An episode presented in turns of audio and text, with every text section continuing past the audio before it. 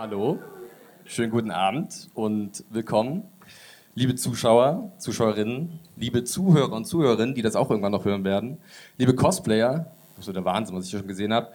Wir sind mal wieder hier im New Club in Berlin bei einem ganz besonderen Live-Event. Wir sprechen über das Finale der siebten Staffel von Game of Thrones, The Dragon and the Wolf.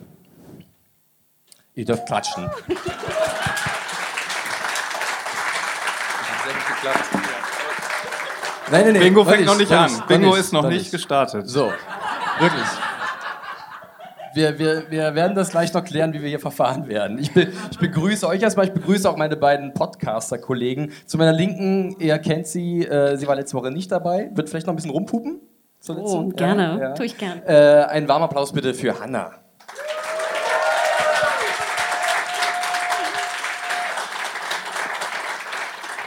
Und zu meiner Rechten unser Magic Shit Beauftragter, mal wieder ähm, schön schwarz, aber nein, hört auf. Wir machen, wir fangen noch nicht mit dem Bingo an, gleich, ich sag das dann. Äh, aber erstmal, hallo Mario, das ist dein Applaus. Hallihallo.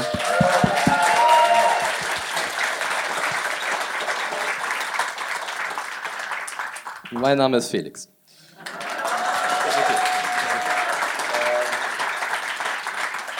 Ja, wir haben uns heute ein schönes Programm äh, ausgedacht. Es ist erstmal super, dass so viele Leute gekommen sind. Äh, jeder hat hoffentlich einen Platz gefunden. Es wird schon schön mummelig warm.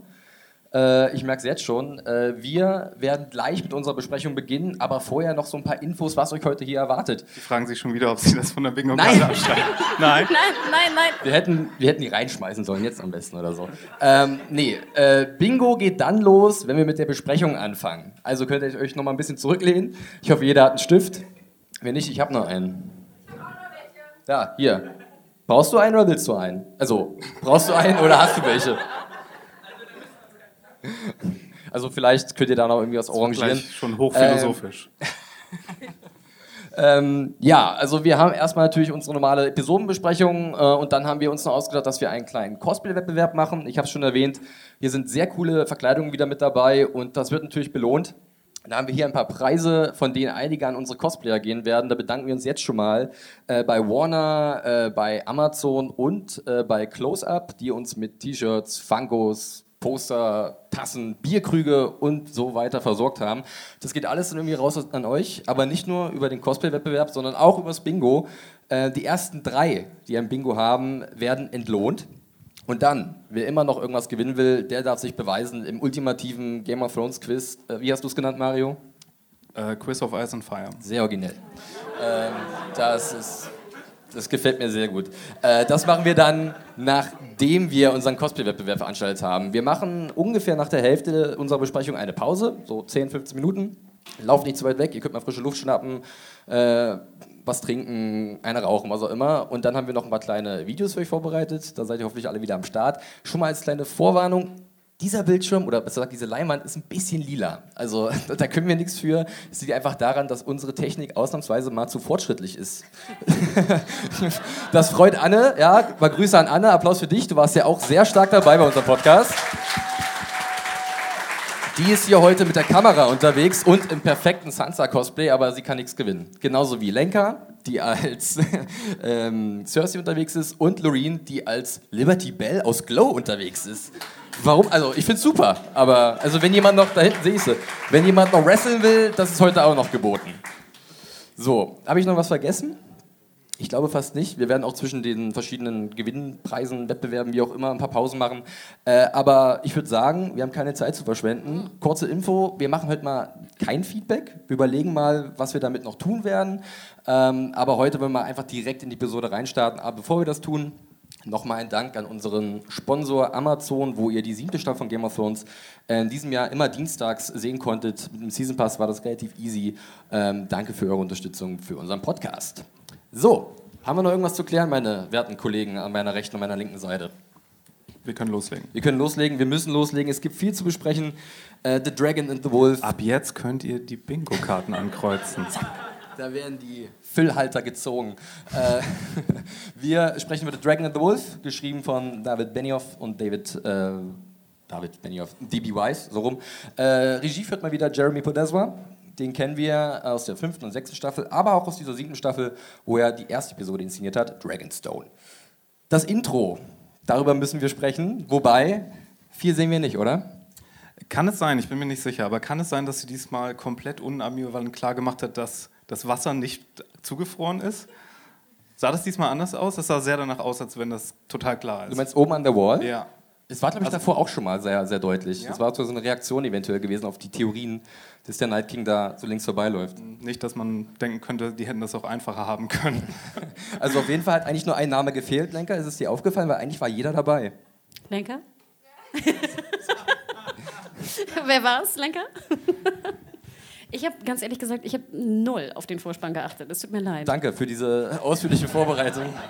Einigen ist vielleicht aufgefallen, Joe Dempsey hat gefehlt, Gendry. Ansonsten war wirklich jeder dabei, glaube ich, der Rang und Namen hat. Äh, Und das war es aber auch schon. Einigen ist aufgefallen, 80 Minuten ist das Ding lang und ich hoffe, äh, wir werden das irgendwie gut auseinandernehmen können, ohne selbst hier komplett einzugehen. Wir beginnen mit unserem ersten Handlungsort und da starten wir in der Hauptstadt und zwar in King's Landing.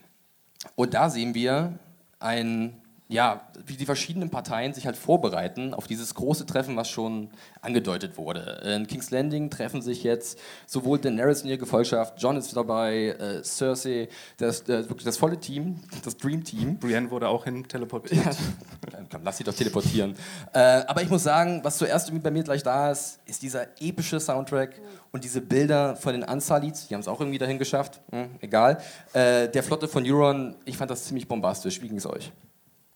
Wunderschön. Ich glaube, es fängt sogar an mit, der, mit dem Helm von äh, Grey Worm. Ne? Und dann geht die Kamera hoch und wir sehen diese 8000, 7000, 8000 Mann der Unsullied. Dann kommen noch die Dothraki darunter geritten. Wir sehen die Red Keep mit den Möwen, die drumherum schwirren. Wir sehen die, die, ähm, die Iron Fleet, glaube ich, ist es. Ne? Ähm, Wahnsinn. Also ich finde, das war schon äh, für einen Anfang eines Finales war es schon mal sehr beeindruckend. Mario, hast du von Anfang an gleich diese Anspannung auch gemerkt, die gleich da war? Gerade weil jeder halt mit dem Säbel rasselt? Äh, ja, und äh, um nochmal auf das Setting zu kommen, ich glaube, das war einer der attraktivsten Shots von King's Landing, die wir auch je haben, oder? Als die Kamera da so um die Red Keep komplett durch. Absolut. Ähm, Aber Jon Snow fand es nicht so cool. Tja, Ekelhafte Stadt. Pech. Obwohl ich mich ja gefragt Aber die habe... Jobs, die Jobs. Und die Bordelle erst. Ja, eine Million Menschen, stimmt. Ich habe mich ja gefragt, sozusagen, hätten Sie denn überhaupt King's Landing belagern können oder einnehmen können, ohne jetzt etwas dabei gehabt zu haben, was irgendwie die Wände äh, kaputt macht? Also Sie hatten ja keine Leitern dabei, Sie hatten keine Katapulte dabei. Es waren nur reitende Dothraki und Unsullied. Ja, man, so, man stellt sich mal vor die äh, Mauern und zeigt, das haben wir. Äh, Wenn es dann wirklich zum Krieg kommt, ja, dann überlegen wir uns irgendwie vielleicht Räuberleiter oder so. Relativ groß. und wir sehen ja, glaube ich, Bronn auch, der richtig eine Vorbereitung treibt. Ne? Ich glaube, er will irgendwelche... Wie heißt Mehr? Öl. Genau. Oh, genau. Pech, besser gesagt, ja.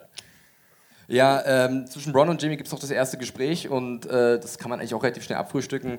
Ähm, Jamie kämpft noch für die Familie. Das ist noch so ein bisschen sein Ziel, aber die Episode zeigt, glaube ich, ähm, dass selbst da nicht mehr so viel zu retten ist. Da werden wir später drüber diskutieren. Ähm, ihr habt schon diesen wunderbaren Shot von der Red Keep erwähnt, die ich, den ich auch super fand. Und dann sehen wir tatsächlich, wie so alle langsam eintrudeln, bloß eine fehlt, und zwar unsere Drachenmutti. Mario, hast du dir gedacht, hm, wie kommt die wohl dahin? Ja, und ich habe eigentlich gedacht, wir sehen diesen Shot, den wir aus Bruns Vision kennen, von den Drachen, die über King's Landing fliegen. Ja. Aber das wird wahrscheinlich noch für dramatischere Szenen aufgehoben und nicht einfach für so einen Promo-Auftritt von ihr. Ja, äh, denkbar auf jeden Fall. Ich fand tatsächlich dieses kleine Gespräch zwischen John und Tyrion eigentlich ganz witzig. Äh, der Städter und der Landbursche. Ja, äh, John mit seinem überschaubaren hohen Norden mag er irgendwie lieber. Ähm, ich glaube, insgesamt waren da ja ganz interessante Gespräche, oder? Also du sagst es, bevor Dani kam, sehen wir ja, Ja. Ne, wir sehen, glaube ich, Cersei auch noch kommen vorher. Ne? Sie hat ein neues Kostüm an, das äh, Kick-Ringel-Top nenne ich es persönlich, aber... Ähm, Kick, Ringeltop. ähm, und ich glaube, sehen wir nicht auch schon auf den Weg dahin, dass auch noch andere Paare reden? Absolut, vollkommen richtig. Also wir haben zum Beispiel auch die, wieder die Zusammenkunft von Bronn, äh, Podrick und Tyrion, die eigentlich immer so ein bisschen, also ich finde die ganz unterhaltsam. Ähm, Mario, du, du, bei dir so? Ja? Nee, nee. Guckst so komisch. Nee, nicht so? Da, nee, das hat besser für mich funktioniert auf jeden Fall als die Sache da Beyond the Wall. Aber, aber Brienne und The Hound, fandst du das? Also das hat mich, hat mir Ja, wirklich ich so ein glaube, bisschen der im Roy Herzen McGann, der hat, der hat in seinem Vertrag stehen, dass er einmal pro Folge Kant sagen muss oder darf. Das muss er auch, ganz ehrlich. Oder fuck off. Ja, aber ich fand schon das ganz schön, diese Erinnerung an Arya, wie beide eigentlich nur das Beste für sie wollen, oder? Total. Also ich war ja immer so ein bisschen kritisch, was die Zusammenführung anging. Und bei mir hat Brienne und The Hound wirklich komplett funktioniert. Ich finde, das war wie so zwei so Mutter, Vater, die sich irgendwie haben scheiden lassen und jetzt über ihr gemeinsames Kind reden oder sowas. Möchtest du uns irgendwas erzählen, irgendwas aus deiner Vergangenheit, Hanna? Haben wir gerade irgendwas offengelegt? Ach, und neben, äh, neben dem aus der letzten Woche, äh, Maybe It's All Cox in the End, ist auch was, was auf ein T-Shirt gehört. Ach, dick auf. ähm, naja, aber mal ganz kurz zum, zu der neuen Kulisse, die wir dann sehen. Ähm, die Dragon Pit, oder ich weiß nicht, wie man es im Deutschen nennt, oder wie es im Deutschen genannt wird, die Drachengrube, das Drachenkolosseum, so sieht es ja so ein bisschen aus. Äh, sehr schöner Drehort, äh, alte, römischen, äh, alte römische Ruinen ja, die bei Sevilla. Ja, die, die Geschichtsgelehrten und die, die Biologen in King's Landing, die machen einen ganz schön Scheißjob. Ne? Eine ausgestorbene Tierart und da liegen überall noch Drachenknochen rum. Was ist das? Du meinst, die Archäologen sollten ja. da mal da reingehen und so ein bisschen. Meister ja, wie Slacking. Ich habe mich auch gefragt, ich würde ja sofort so einen kleinen Mini-Drachenknochen mitnehmen. Als Anhängen, also als, als Andenken oder was? Ja, die liegen da einfach so rum. Also ich weiß auch nicht, ich würde es ja mitnehmen und denken so, oh, mein kleiner Hundedrache oder so. Also ja gut, aber ist ja ein Schädel, ne? Also, ja, aber du würdest doch auch irgendwie einen Dino-Schädel mitnehmen, oder? Du würdest ihn da rumliegen okay, lassen. Überzeugt. so ein kleiner Dino-Schädel, das wär's. Ähm, aber ich muss echt sagen, äh, ich finde tatsächlich diese Dragon Pit ziemlich cool. Ist auch ein wirklich sehr bedeutender Ort äh, in King's Landing und auch sehr bedeutsam für diese Szenen, die jetzt, sich jetzt abspielen, denn wie äh, bereits erwähnt in der Dragon Pit, ähm, da wurden halt die Drachen gehalten von den Targaryens, als sie halt noch in King's Landing waren. Und da sind sie verkümmert. Und ich könnte mir vorstellen, dass Cersei sich diesen Ort äh, mit Absicht ausgesucht hat, wenn sie schon die Drachenmodi empfängt. Ähm, passt alles ganz gut zusammen. Äh, ja, Zwischendurch sehen wir noch mal ganz kurz Cersei, wie sie halt noch dem, das fand ich sehr amüsant, dem Zombie Mountain eine kleine Killlist übergibt, welcher Reihenfolge er denn bitte Menschen töten soll. Ähm, er kann machen, was er will, aber zuerst Daenerys, dann John, nee, dann Tyrion und dann John, glaube ich. Ne? Ist ja auch überhaupt nicht situationsabhängig irgendwie. Nein, egal wo du stehst und egal wer wen erst angreift, Daenerys. du gehst erst zu der hin und dann... Und dann, wie du möchtest. Aber ich fand es ganz schön, dass eigentlich Cersei auch wie so eine Art Killlist à la Arya hat. Mario ist nicht überzeugt. Das ja. Die neue Killlist. Okay. Ja, es ist auf jeden Fall erstmal von diesem schon sehr, ich würde es ein bisschen locker leicht bezeichnen, wie halt die Charaktere sich wiedersehen, aber dann wird es wieder sehr angespannt in der Dragon Pit. Und ähm, ich finde, diese Anspannung ist wirklich greifbar oder spürbar. Und das finde find ich, hat Jerry Podespa ziemlich gut hinbekommen, mit sehr vielen dichten Aufnahmen, aber auch, ähm, dass er halt. Ähm, Jetzt fehlen mir die Worte, wie kann ich es am besten beschreiben?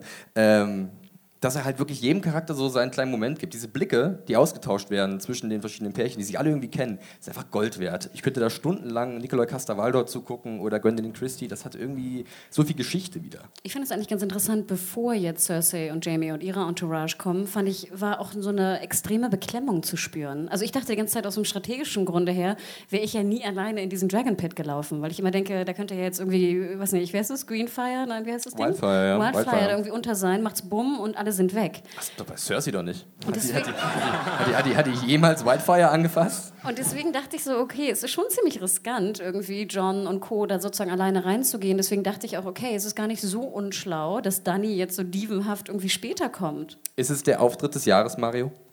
Äh, ich muss gerade mal zurückdenken. Hatten wir einen besseren Auftritt schon mal von ihr mit Drachen? Hm. Also wenn du einen Drachen hast, ist schon mal nicht schlecht. Das gibt dir einen gewissen aber, Bonus. Aber, aber wie, äh, wie Drogen diesmal die Stufen für sie gemacht hat, das war sehr clever. Also ich dachte auch so, hm, so kann man schon mal sich vorstellen, glaube ich. Nee, ist super. Und ich finde, dann hast du ja auch, sage ich mal, die Wahrscheinlichkeit, dass sie angegriffen werden, minimiert. Ne? Weil dann ist Cersei schon drin, also kann kein Wildfire mehr gezündet werden. Ich habe mich ja dann gestern, als ich die Folge nochmal gesehen habe, gefragt, okay, was machen die Drachen jetzt? Fliegen die so ein bisschen über King's Landing und wir können uns daran erinnern, Drogon, wenn er nicht unter Kontrolle ist, dann äh, reißt er nicht nur kleine Schafe, sondern nee, auch kleine das Kinder. Ja, das war ja seine Pubertät. Da ist er ja drüber hinweg. Jetzt, okay. er ist jetzt äh, ein bisschen fortgeschritten, im fortgeschrittenen ja, ja. Alter. Okay, können wir ihm vertrauen. Sonst braucht man so einen Valet-Service, der den Drachen irgendwo parkt.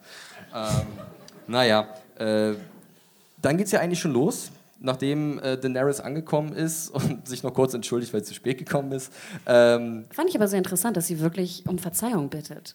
Aber das war schon so mit so einem gewissen Unterton, würde ich sagen. So, apologies. Also erstmal fand ich es sehr Cersei, ähm, beschreibend für Cersei, dass sie nicht irgendwie, natürlich ist sie beeindruckt von diesem Drachen, der genau diese Treppe für sie baut, mehr oder weniger, und sie so runterfahren lässt und sie dann so, ja, du kommst aber zu spät. Ne? Also ich denke, wow. Vor ich allem mein, die, eine, die per Helikopter gekommen ist, kommt zu Die, spät. die Drama Green schon wieder. ne? Vor allem Ja. so mutig musst du erstmal sein, ne? Cersei ist übrigens die einzige, der es zugesteht, dass sie komplett cool bleibt in Angesicht eines Drachen. Bei letzte Folge fand ich es ja so ein bisschen strange, dass vor allem der Hound irgendwie so relativ unbeeindruckt war Fandest von den das, Drachen. fandest du das seltsam oder strange? Was habe ich jetzt gesagt? Ich, ich geb Rede weiter, bitte. So viel Mühe. Äh, und bei, bei Cersei finde ich, dass die darf das. Wobei ich mir auch so gedacht habe, vielleicht in mir im Kopf geht gerade so vor, bleib cool, bleib cool, bleib cool, es ist nur ein Drache. Bleib cool, bleib cool, es ist nur ein Zombie. Wirklich. Äh, naja, äh, dann haben wir aber auch schon, dann geht diese große Verhandlung eigentlich los und Tyrion ist so ein bisschen der, der das Ganze anführt, wird dann aber sofort unterbrochen von Euron mit einem relativ schlechten Witz. Oder Mario, du als äh, Wortspielexperte, wo würdest du das so einsortieren auf einer Skala von 0 bis 10? Ich erinnere mich nicht mal an das Wortspiel, so schlecht muss das gewesen Ich glaube, sein. ich glaube Tyrion ist the smallest concern. Ja, okay. Also dafür, dass sie Yara nicht mal gezeigt haben in den letzten Episoden und die jetzt irgendwie so dieses Plot-Device ist, das er äh, abholen muss, um. Also wo, wo Tyrion das noch. Äh, nicht Tyrion. Euron? Eu, Theon? Theon, Dankeschön. Ähm, fand ich das ganz schön schwach. Da hätte man sie zumindest nochmal zeigen können. Ja. Aber wir haben ja keine Zeit. Wir haben ja keine Zeit, das gilt auch hier für unseren Podcast.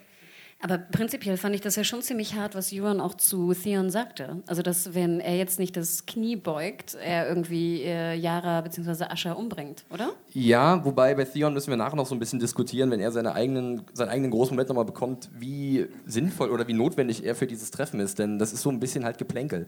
Äh, Euron nochmal zeigen als der Typ, der halt äh, schlechte Witze macht und sofort vorprescht. Ich fand ja auch diesen Augenkontakt oder diesen Moment zwischen Tyrion und Jamie ziemlich großartig, wo Tyrion so guckt, was ist los mit dem Typen? Und Jamie, ich weiß es auch nicht, ganz ehrlich. Ist, der, ist, der ist seit ein paar Wochen hier und das spielt sich auf, wirklich. Also, so so habe ich das gelesen. Mich hätte ja noch interessiert, was Plan B gewesen wäre, wenn jetzt nicht diese Zombie-Sache geschehen wäre und Euron deswegen sagen würde, nee, I'm out. Und hatten die sich dann eine Story ausgedacht, warum Euron auf einmal seinen Hut nimmt und geht? Weil das muss ja passieren für deren Verschwörung. Das stimmt allerdings, ja. Ja. Aber über diesen ganzen Verschwörungskram müssen wir auch noch diskutieren, weil ich weiß nicht, wie ähm, geschickt das war oder wie, wie sehr man das hatte ahne, ahnen können, dass da natürlich fauler Zauber dahinter steckt, dass Jon irgendwie nicht umsonst abhaut. Aber was sagt ihr denn zu Bronn und Podrick? Also die beiden gehen immer und äh, vielleicht, aber ich hätte nicht so gern mit denen Zeit verbracht. Ich fand die Szene schon da in der Dragon Pit besser, glaube ich. Aber ganz ehrlich, ich meine, irgendwie jetzt so die, das Treffen des Jahrhunderts findet statt und dann heißt es so, ja, komm, Pod, wir gehen was trinken. Die sind halt nicht fancy genug, sagen sie ja selbst. Ich habe ja eine ganz andere Theorie gelesen. Ich weiß nicht, ob ihr die kennt. Ich, ich kannte sie vorher nicht. Ich wusste das nicht. Es gibt ja so Gerüchte, dass angeblich der Schauspieler von Bronn Jerome Flynn. und Lena Headey mal zusammen waren. Ach so. Und die sozusagen irgendwie mal so eine Regel hatten, dass sie nicht zusammen am Set sein wollten. Wirklich? Das könnte aber ganz gut passen, weil bevor. Oh, Gossip. Ja, deswegen. Gossip, Gossip-Podcast. Und das dachte ich mir, müsste eigentlich Sinn machen, weil sonst würde die Szene, dass jetzt äh, Bronn und Pod gehen, keinen Sinn machen. Eigentlich kann er ein bisschen cool daneben stehen bleiben, oder?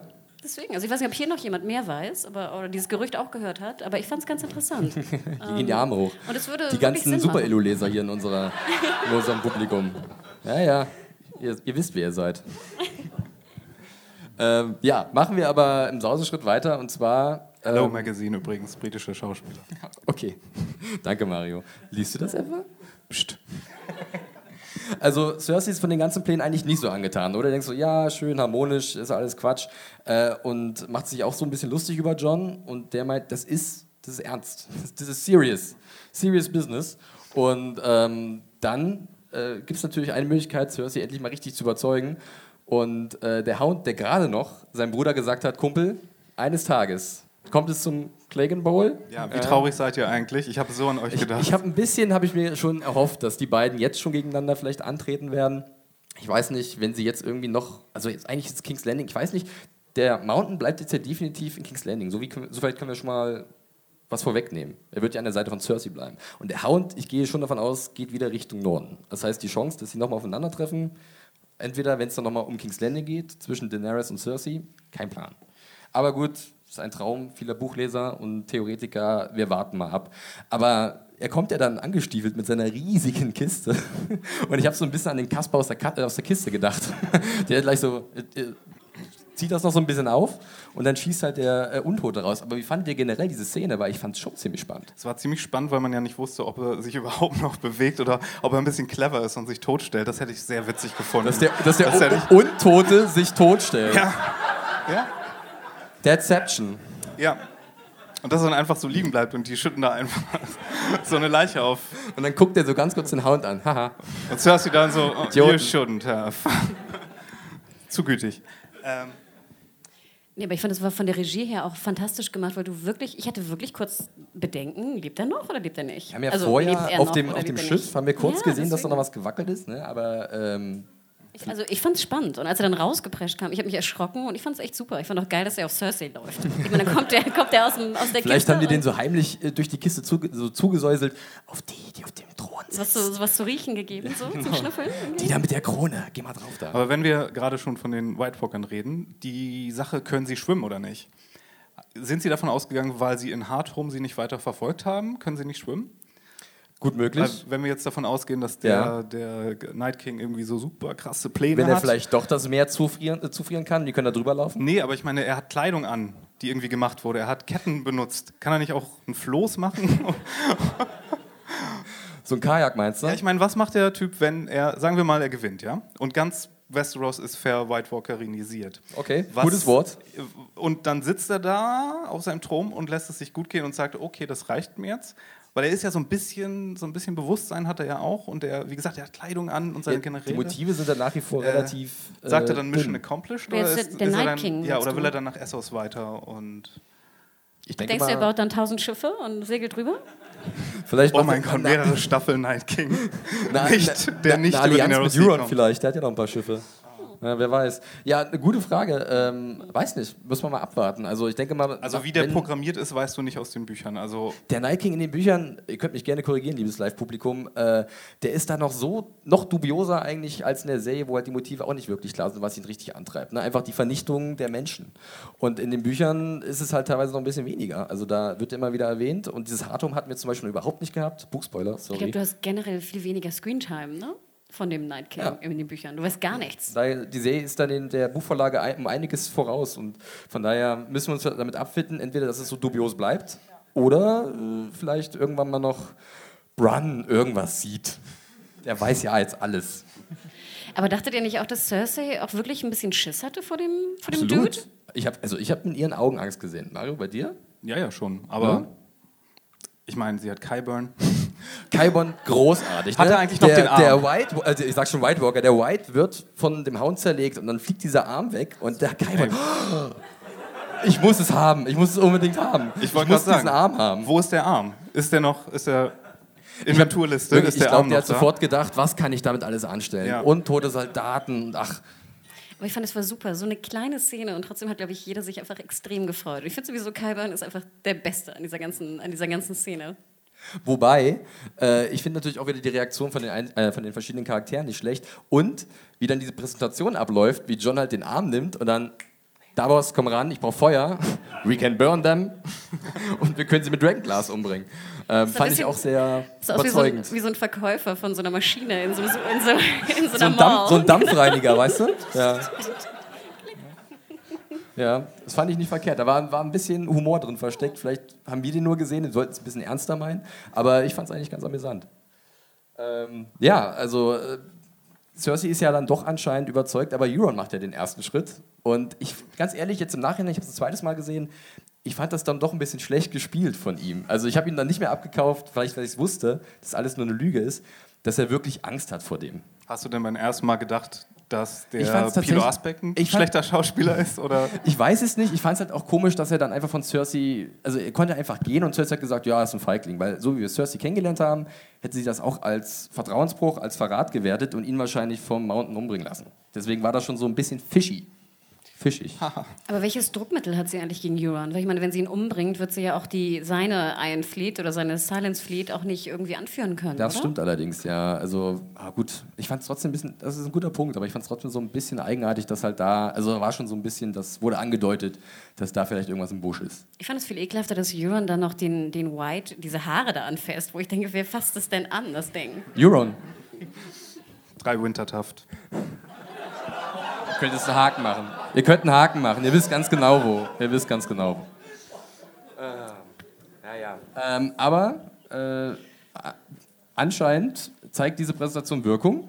Wenn Cersei sagt, ja, äh, das ist der gemeinsame Feind, wir müssen äh, uns ihm stellen und äh, wir arbeiten jetzt äh, zusammen. Aber es gibt eine Bedingung. Kurz vorher, in dem Moment dachte ich ja so, holy shit, dieser super dubiose Plan hat funktioniert.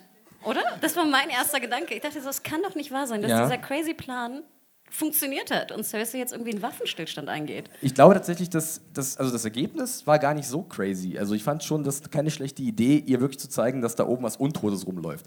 Der ganze Plan an sich, also die Idee, wie man das angeht, das war halt so ein bisschen seltsam. Und an der Stelle fand ich es auch noch nicht dubios. Dubios fand ich es erst, als sie dann beim zweiten Mal sagt, ja, okay, ich mache jetzt wirklich mit. Da wurde es für mich fishy. Ach so, so meinst du das. Aber ähm, wir, wir haben ja noch diese Szene zwischendrin, ähm, dass halt dann John gefragt, gefragt wird oder die Bedingungen gestellt bekommt. Ähm, ich bin dabei, aber du musst dich aus unserem Krieg zwischen Daenerys und mir heraushalten. Was Und ich, was ich eigentlich ziemlich schlau finde von Cersei. Also ich Absolut. finde sozusagen, es macht schon Sinn, dass sie natürlich das irgendwie an, an bestimmte Bedingungen knöpft. Und ich finde ganz ehrlich, sie ja noch nicht mal gesagt, du musst jetzt dein Knie beugen gegenüber mir, du musst jetzt mich akzeptieren als Königin. Sie hat nur gesagt, du musst neutral bleiben im Norden. Aber Mario, John ist unser Held. Er ist ehrbar. Er ist Ja, wie wir später der auch noch- Sohn von Eddard Stark. Ja, wie wir klar. später auch noch von Theon hören. You so great. Ja, er ist so großartig und wir müssen uns das nochmal vor Augen führen. Ähm, ja, er ist halt so verdammt ehrbar und ich muss sagen, ich finde es extrem charakterkonform. Ganz ehrlich, ich hätte nichts anderes von John erwartet, aber es ist ein bisschen frustrierend, oder? Man möchte ihn ein bisschen schütteln, ja. Fühlst du mit Tyrion mit, der sagt, lüg doch ein ganz kleines bisschen. Ja, kleines bisschen. Aber ich frage mich ja auch, muss er denn wirklich lügen? Ich meine, ihr hattet das ja auch in der letzten Folge besprochen. Dieses, dass er überhaupt gesagt hat, ich folge jetzt Dani, war ja auch so aus dem Nichts. Also die Situation hat sich ja nicht groß verändert und trotzdem hat er gesagt, ich folge jetzt dir, egal was meine Nordmänner sagen. Und jetzt auf einmal sagt er, okay, ich bleibe noch nicht mal neutral. Er hätte ja auch sagen können, Dani, wir haben ja gesprochen, kann ich neutral bleiben für ein paar Monate und dann bin ich wieder dein, dein, dein lieber John, der alles tut für dich. Außerdem er hätte er ja versucht mal- es ja gar nicht erst. Er hätte ja auch ganz flick. so ehrbar ist. Er hätte sich Es ja, würde wenn ja nicht er, unehrbar sein. Es würde einfach nur sein, Er muss, er muss die Wahrheit sagen, er sagt es ja auch, wenn, wenn wir aufhören, die Wahrheit zu sagen, dann geht alles den Bach runter. Nochmal, ihr könnt es haken. er könnte ja bei seiner Ehrbarkeit bleiben. Er könnte einfach nur sagen, er könnte direkt mit Dani ja sprechen. Ich meine, sie wollte ja auch, dass er zusagt. Es ist ja nicht so, dass sie sagt, du hast gestern meine Hand genommen und gesagt, irgendwie, du folgst mir. Ich glaube, für John, der ist schon so weit, dass er halt wirklich nicht mehr zurück kann. Bei Danny. Ich fand es, ich fand es sehr frustrierend, muss Ja, ich ganz ehrlich kann ich gestehen. nachvollziehen. Weil ich immer denke, Alle, glaube ich, die, also die Charaktere, die rum um John herum waren. Ich höre gerade nur weißes Rauschen. Danny John. Ähm, nee, aber er hätte ja auch, wenn er etwas gewitzter wäre wie Tyrion, dann hätte er sich ja auch eine, eine geschickte Formulierung ausdenken können, die so ein bisschen ne, doppelbödiger ist. Oder aber er könnte noch einen Schritt weiter gehen und Sansa die Krone überlassen und dann hätte er sein Wort nicht gebrochen hinterher. Und dann geht Sansa am Ende mit Danny alles mit. Mögliche, finde ich, hätte er tun können. Alles Mögliche wäre besser gewesen, als jetzt Nein, irgendwie zu sagen, nein, ich habe mein Wort gegeben, bumm, aus, Ende. Es passt schon zum Charakter, ja, ja. Es ist frustrierend, aber es passt zum Charakter. Müssen wir durch. Ja. Ähm, ja, und für Cersei ist das so ein bisschen der Dealbreaker, kann man so sagen. Ähm, sie zieht wieder ab und alle sind so, das kann nicht wahr sein, das ist jetzt deswegen gescheitert. Und äh, Brienne hat da nochmal einen kleinen Auftritt und äh, sagt auch zu Jamie, fuck Loyalty. Ja, es geht hier um mehr als nur ein paar Häuser. Und das fand ich auch ziemlich cool. Und ich fand auch wieder sofort, dass dieses Duo perfekt funktioniert hat. Das ist mein neuer Shipment. Ich Oh weiß gar nein, nicht. komm on. Doch, natürlich. Doch, jetzt, jetzt, wo mein altes Shipment weg ist, ist das mein neues. Ich fand ja auch, dass die, den Blick, den sie am Anfang getauscht haben, hatte auch mehr Chemie als John und Danny insgesamt. Ähm. Doch, und ich bin absolut dafür, Hat jemand Bingo geschrien? Wirklich? What? Oh, schlag nicht deren Begleitung, um Gottes Willen. So gut sind die Preise auch nicht. Wollen wir es mal, mal testen? Können das die Prüfer mal prüfen? Genau, das zählt. Moment. Ich, Schrei doch mal einfach Bingo, das brauchen wir für den Schnitt nachher. Oh, das ging ja fix. Oh, Liberty Bell. So, wir haben hier tatsächlich. Äh, Felix nimmt die Zuhörer geografisch mit. Er schreibt hier Sevilla, alte römische Ruinen. Qu- Qualifiziert sich das dafür? Ich weiß es nicht. alle sagen nein, natürlich sagen alle Schau, nein. schau, schau mal weiter, schau mal weiter, was wir noch haben. Äh, aber nochmal, gut, das kann ich. Äh, Das kam, ja. Chemie zwischen Danny und John wurde angesprochen und Denglisch. Wann haben wir denn Denglisch gesprochen? ähm, also ich bin bei dem geografischen, ich habe mir das auch erklären lassen, weil das ist für mich auch ein neuer Punkt. Damit meinte irgendwie der Bingo-Macher, wenn ich sage, wir bewegen uns von King's Landing in den Norden. Das ist angeblich geografisch mitnehmen zur Klärung. Deswegen, ja, Ja, komm, jetzt lass das durch. lassen wir das durchgehen. Komm, wir lassen es durchgehen. Ja? Ja. Letztes Jahr waren okay. wir viel, viel. Dann, äh, Liberty Bell, walte deines Amtes, du bekommst. ja, da geht, wie ist denn der Name? Sebastian. Glückwunsch. Du bekommst eine wunderbare Ka Kartensammlung von Westeros, passend zum geografisch mitnehmen. Äh, und was war's noch? Und eine Zweites Tasse, Bingo. ne? Eine Tasse. Das zweite Bingo. Noch ein Bingo. Oh, jetzt geht's aber Schlag auf Schlag. Was passiert denn jetzt? Ist das nochmal das gleiche? Ach, da oben. Der, die neue, ja, du hast gesagt, die neue Dings, Mario, das Ach, stimmt. da, das, Englisch. ich wusste gar nicht, dass es auf der Karte ist. Okay. Zweifel an Dannys Verstand. Nee, nee, nee, nee, nee, nee, das ist mir zu einfach. Das ist mir zu einfach. Nee, das ist mir zu früh. Da würde ich nochmal das zurückgehen lassen. Tut mir leid, oder? Bin ich jetzt der Buhmann? Ich weiß gar nicht, was gemeint ist, aber. Ja, eben. Da, da geht's ja schon los.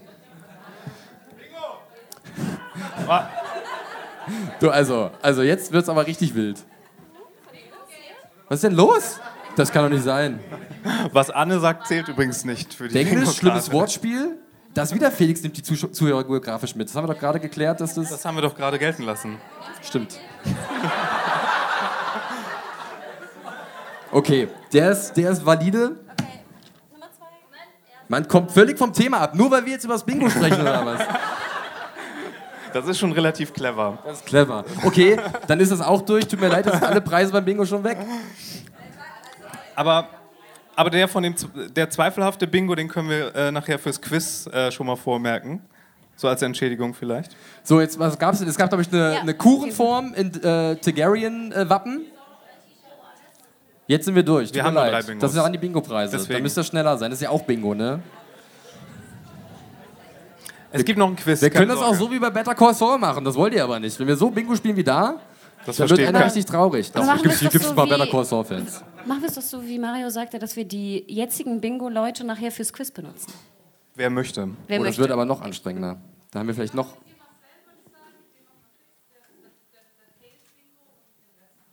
Den Rest nicht. Anna hat gesprochen. Ich möchte jetzt. Okay, haben wir das irgendwie geklärt? Ist jeder zufrieden oder unzufrieden? Genau. Oh. Ich glaube, es geht so. Es geht so. Wir überdenken das beim nächsten Mal. Ja, mm, ja. Okay, wir machen Aber weiter. Gratulation an alle. Ja, Gratulation. Nochmal einen kleinen Applaus für unsere Gewinner. Das war jetzt auch sehr ertragreich für unsere Zuhörer im Nachhinein. Das können wir alles schneiden. Können wir alle schneiden. Bingo-Gate Äh, kommt Bing- nächstes Bing- Mal auf die Karte. Absolut. So, jetzt aber nochmal ganz kurz. Du hattest über Brienne und Jamie gesprochen. Wolltest du noch was Ah. äh, hinzufügen zu deinem neuen Shipment? Ähm, ja, aber ich fand es ja auch sehr bedeutsam, dass selbst Brienne, die ja, glaube ich, die ehrbarste Person Westeros ist, neben John. neben John, dass sie sogar sagt, fuck it, wirklich. Das wollte ich sagen. Ja. Und- und dafür hat sie sich- trotzdem weiter. Dafür hat sich die Teleportation nach King's Landing gelohnt, oder Mario? Äh, ja, aber wer hatte denn sowas äh, schon mal gesagt, diese Staffel? Oder war es diese oder letzte? Fuck Loyalty oder Fuck Families oder Fuck irgendwas? Da gab es auch eine Person, von der man das nicht erwartet hatte. Du sagst was, ja. Fällt ich euch so das ein, was ich Cersei mein? so ein bisschen im Kopf. Ja, Ja. wahrscheinlich Stimmt. das. Oh, oh. Gut, wenn, wenn, Knowledge. wer nicht, also wenn, dann der Hound eigentlich, ne? Im Zweifel immer der Hound. Ähm, ja, ich glaube, dann haben wir aber auch schon die Dragon Pit sozusagen abgehandelt, was da so passiert. Ähm, wir werden vielleicht nachher nochmal ganz kurz dazu zurückkehren, wenn wir noch über John und Danny sprechen, weil da gibt es ja auch noch einen sehr romantischen Augenblick.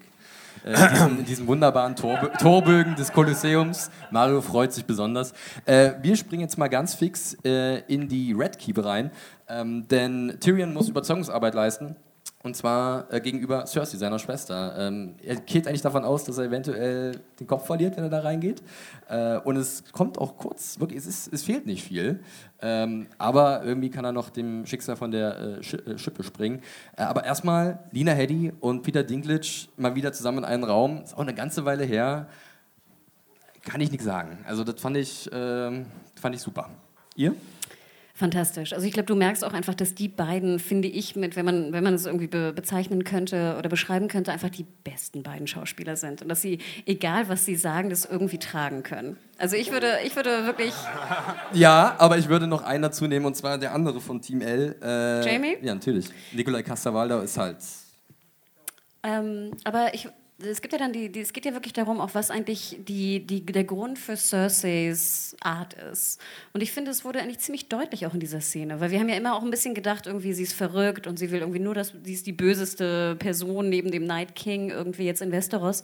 Aber ich finde, durch diese Konversation mit Tyrion wurde es auch nochmal deutlich, was sie, was sie alles verloren hat und was ihr wichtig ist. Und ähm, Tyrion und sie und Tyrion hat ja auch so, so Tränen in den Augen. Man nimmt ihn nochmal mit auf diesen Verlust mit Marcella. Die, die, die Stimme bricht auch ganz kurz bei ihm, ja. Fantastisch. Und der Verlust mit Marcella und Tommen einfach, den wir ja relativ wenig besprochen haben, finde ich, in der Serie eigentlich, dass der nochmal hochkam und nochmal deutlich wurde, was das für ein Schmerz ist, auch für Tyrion natürlich, der ja auch seine Nichte und Neffe verloren hat. Ähm, fand ich toll. Und wie gesagt, ich hatte wirklich fast ein bisschen Mitleid mit Cersei. Da frage ich dich, Mario, hast du dich an dieses eine Ding erinnert, was mal gesagt wurde, wenn Cersei eine Qualität hat, die sie irgendwie gut macht oder äh, liebenswert, dann ist es die äh, als Rolle, äh, eine Rolle einer liebenden Mutter. Das haben wir ja, glaube ich, Anfang der Staffel schon mal angesprochen, dass sie dann diesen Halt verloren hat und deswegen so in Cartoon-Bösewicht-Gefilde abdriftet. Ähm, und jetzt äh, hat sie sogar Jamie verloren. Hm, okay. Ja, ähm, da kommen, obwohl das kommt ja viel später. Da kommen wir gleich in, dazu, absolut. Teil. Aber Stay ich fand tuned. auch, dieser ganzen Szene hat man so viel Ballast angemerkt auf beiden Seiten und das fand ich tatsächlich auch dann auch so intensiv, dieses, dieses Gespräch zwischen den beiden. Und dem Moment mit dem Mountain, also ich habe natürlich nicht geglaubt, dass Tyrion da äh, stirbt, aber es war irgendwie, das Gefühl war trotzdem so ein kleines bisschen da. Ich fand ja auch diese Logik sehr seltsam von Cersei, dass sie sagt, wegen Tyrion ist Tywin weg und seitdem Tywin weg ist, ist sozusagen das Böse erst gekommen. Ja gut, Tywin war halt der, der wirklich den Laden zusammengehalten hat, ne? der Patriarch schlechthin äh, und der hat auch so viel kontrolliert, ähm, auch mit seiner Persona und von daher ist, schon, ist das schon ein valider Punkt, würde ich sagen. Ja, wo ich mich aber fragte, ist denn dieser Kartoffelsack-Dude, wäre der nicht gekommen, wenn Tywin da gewesen wäre? Ich glaube tatsächlich, der hätte ihn sofort... ja. Doch, oder? Doch. Der aber, heißt, aber äh, gut, der heißt, ja, heißt Sparrow, aber Tywin ist schon... Sparrow, stimmt. Kartoffelsack-Dude. Die haben die ganze Zeit überlegt, wen du meinst. Der High Sparrow. Aber Tyrion hätte ja eigentlich noch gar nicht gewusst, dass Cersei weiß, dass er es nicht war, der die Verschwörung mit ähm, Joffrey angeleiert hat, oder?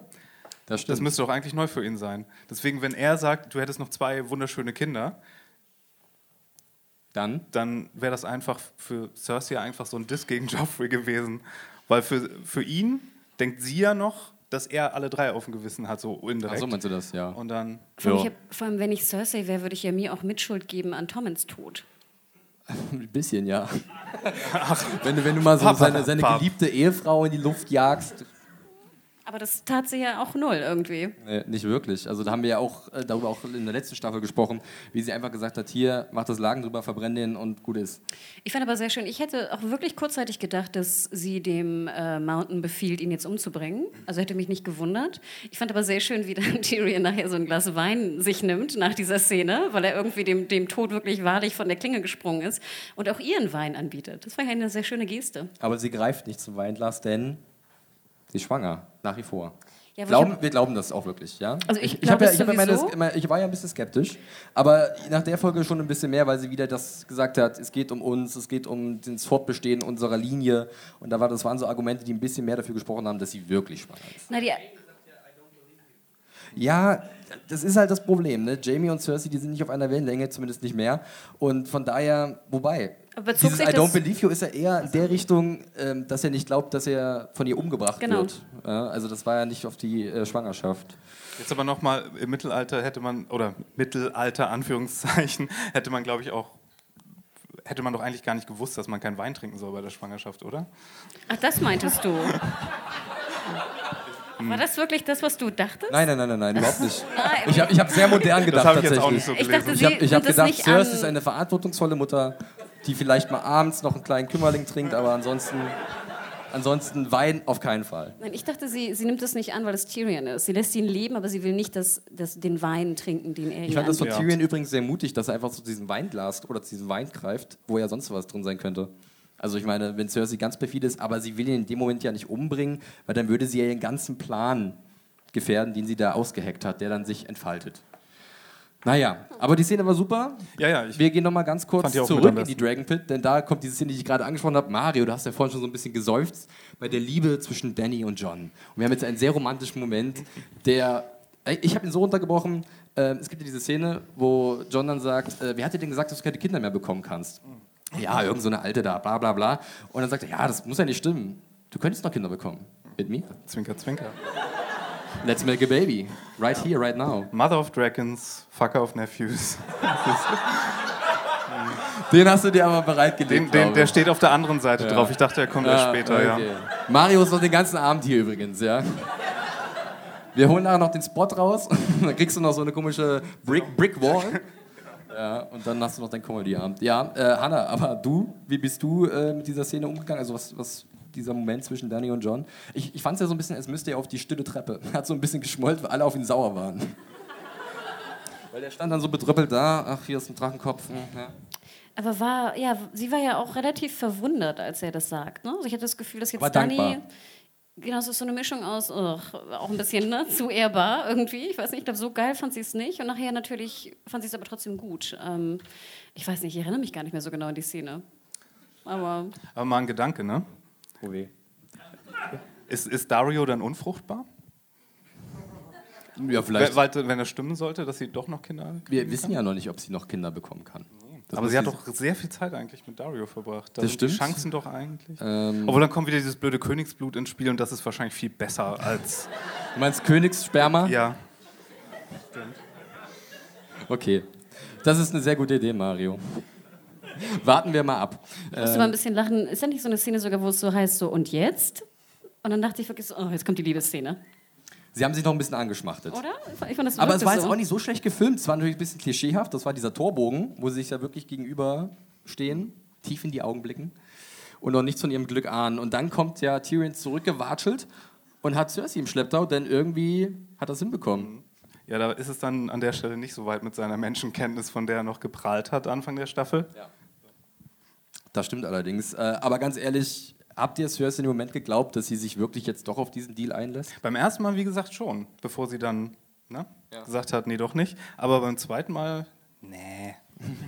Ich dachte es schon ein bisschen, weil ich ja auch immer für mich frage, was hat denn Cersei davon, wenn sie es nicht tut? Also ich, ich fand die Logik, dass sie in den Waffenstillstand ähm, eingeht, relativ logisch. Deswegen hätte ich es mir fast gewünscht, dass sie es macht. Denn wenn sie es nicht macht, also who cares? Sie kann nur verlieren. Sie kann, hat gegen die, gegen die Soldaten hat sie keine Möglichkeit. Gut, da wussten wir noch nicht genau, wie der Plan ist, aber der hat ja auch sehr viele Variablen, die noch nicht sicher sind, ne? wer weiß. Und du weißt, dass, okay, wenn die im Norden verlieren, dann kommen die Leute einfach runtermarschiert. Äh, würde beides ich, irgendwie doof. Würde ich halt nur gegenhalten, dass man halt bei Cersei nicht mehr so wirklich logisch rangehen kann, glaube ich. Gerade weil sie halt so auf diese Familie bedacht ist und deswegen vielleicht auch ein paar dumme Entscheidungen trifft Aber und sehr viel von Paranoia gesteuert ist. Aber würde sie nur auf die Familie gehen, würde ich ja sagen, okay, fickt euch alle, ich gehe nach Casterly Rock, ziehe mein kleines... Äh, Nee, mein auf, eine, auf eine Insel muss er auf jeden Fall. Ja, aber ihr wisst, was ich meine. Ich hätte ja gesagt, wirklich, komm Jamie, komm mit mir, wir ziehen unser Kind auf, ich schicke die Armee nach Norden, vielleicht bekämpfen wir die, die Nordlinge und nachher können wir sowieso gucken, wie Westeros verteilt wird. Aber das ist dann wahrscheinlich auch der Machthunger, der sie dazu führt, dass sie da bleibt, oder? Das ist kein Leben, das Cersei führen kann. Cersei ist, einfach so eine Drama Queen auch. Zweite schon. Auf eine Art und Weise, die, die macht, kriegt Beef, wo immer sie hinguckt, ja. Also, um deine Frage zu beantworten, ich wollte ihr glauben. Also ich finde, es hätte irgendwie auch Cersei cooler gemacht. Es wäre eine große Überraschung gewesen auf jeden Fall, wenn wirklich alle zusammen jetzt arbeiten. Aber es wäre halt nicht wirklich so Game of Thrones gewesen, weil da brauchen wir unsere kleinen Überraschungen, diese Twists und dieses Hinterrückse. Und von daher passt es gut zur Serie, auch wenn es vielleicht so ein bisschen komisch dann. Also ich fand es sehr offensichtlich. Das hat mich dann beim zweiten Mal tatsächlich ein bisschen mehr. Es war ein bisschen dick aufgetragen, ja, als sie dann ja. meinte, äh, und vielleicht erinnerst du dich dann ja auch, dass ich ganz nett war. Gnade. Ja, so ein bisschen, das stimmt allerdings, ja. Ja, und wir machen gleich hier noch mit dieser Szene weiter, denn äh, ja, dann kommt die Enthüllung. Ja, das ist natürlich alles Bullshit. Ja, Cersei hat sie alle ins Licht geführt. Wir sehen den Kartenraum in der Red Keep. Jamie denkt, hey, yeah, wir kämpfen alle zusammen, das wird super. Naja, nicht wirklich, nicht wirklich. Denn Oh, Jamie. Er ist offensichtlich der dümmste Lannister. Ja, vielleicht, ja. Tut mir so leid, der. Das ist wirklich, der hat den, den der Hundeblick perfektioniert, Nikolai Kasterwalder. Der sieht so oft angeschlagen aus in dieser Folge und er tut mir so wahnsinnig leid. So hat er auch geguckt, als äh, Olenna sich Weil das, Ding ist, hat. weil Ja. das Ding ist ja auch, wenn Cersei sagt, nein, ich habe gelogen, ich schicke meine Armee nicht, denke ich ja, das werden sie ja morgen merken, wenn die Armee nicht mit nach Norden geht. Also ich denke, what, what the fuck? Ne? Das, Das stimmt. Also, jetzt können wir mir vorstellen, John und Daenerys sagen so, okay, wir ziehen mal schon mal los. Ja, wir kommen gleich nach. Geht schon mal vor.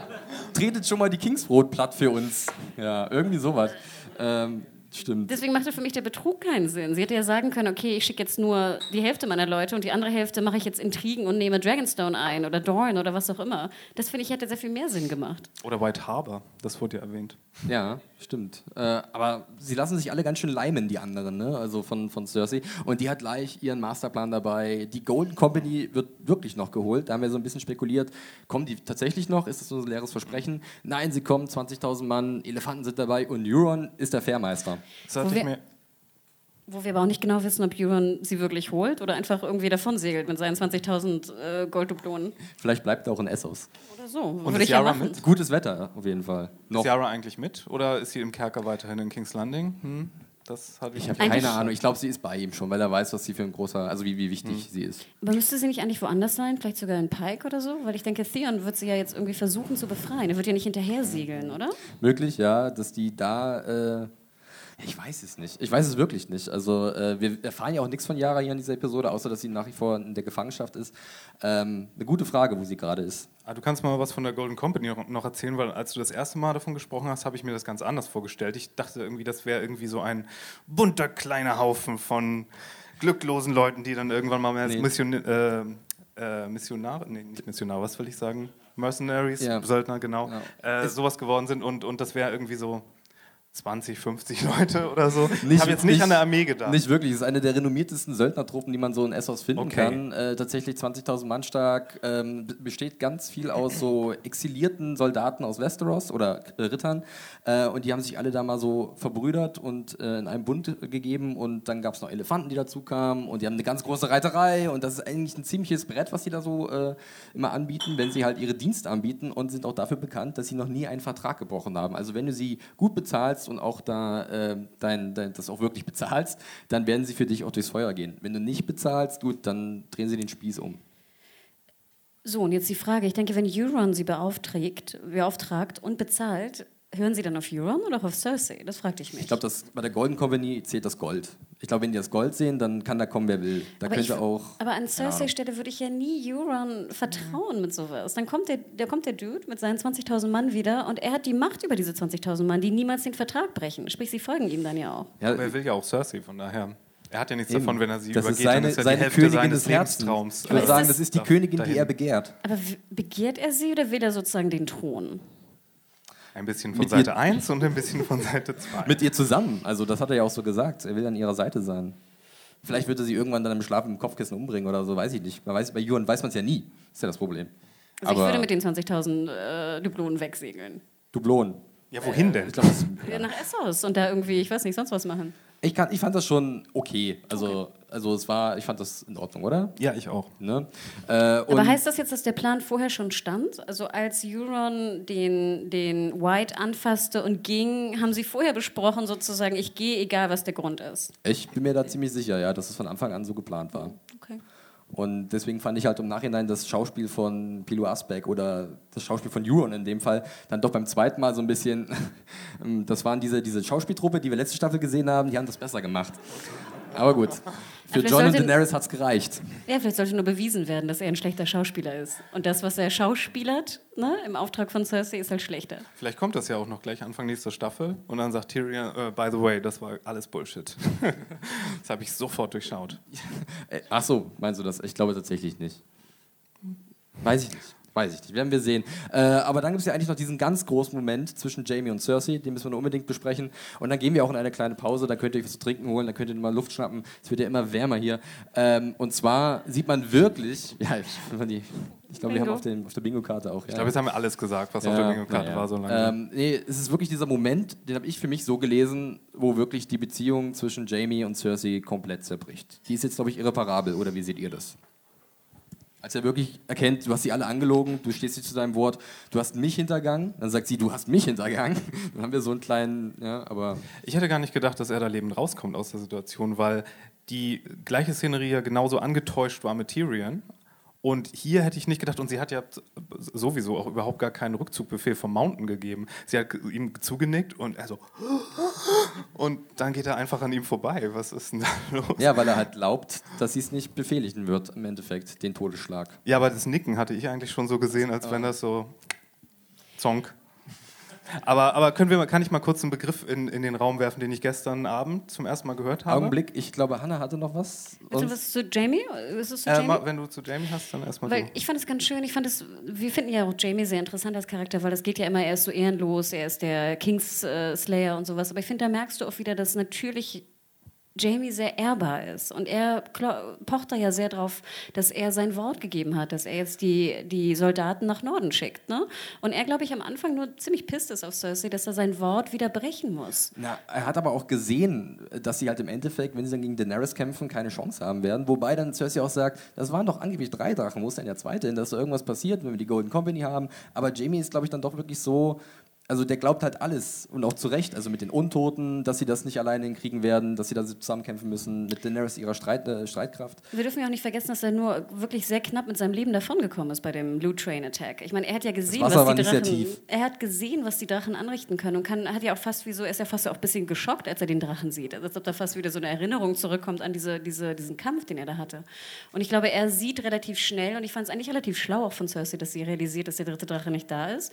Aber ich habe das Gefühl, dass ihn besonders wurmt, dass er sein Wort wieder nicht halten kann. Und das finde ich halt wahnsinnig schön immer an Jamies Charakter, dass der eigentlich sehr ehrbar ist ja. darunter. Da hat man so diesen Full Circle so ein bisschen. Ne? Und das ist halt auch super generell ähm, die Entwicklung von Jamie. Ich bin ja schon immer ein großer Fan gewesen.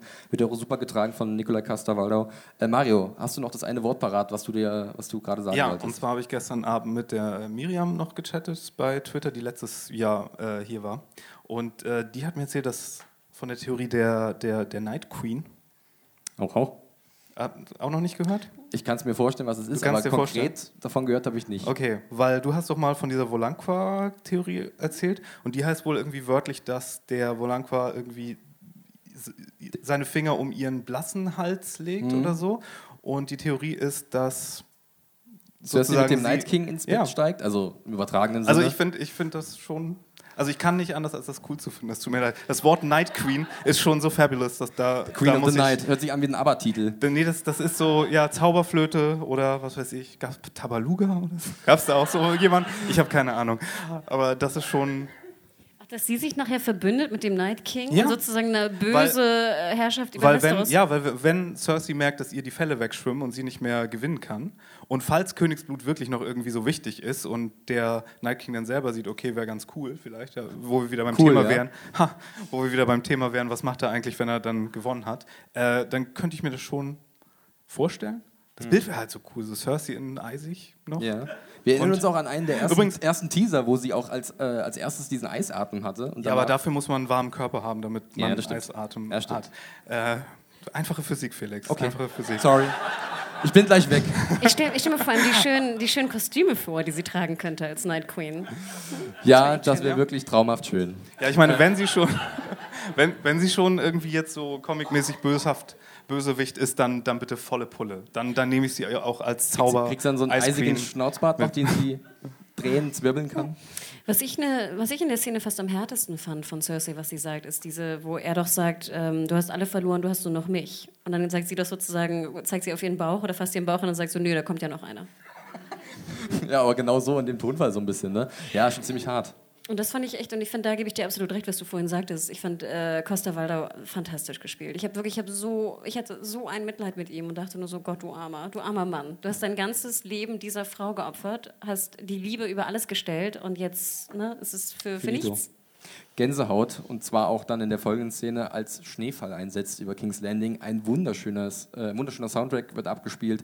Äh, ganz herrlich, wir haben es auch, glaube ich, vorhin schon gehört, hat Anne wunderbar ausgesucht äh, für die Playlist heute Abend.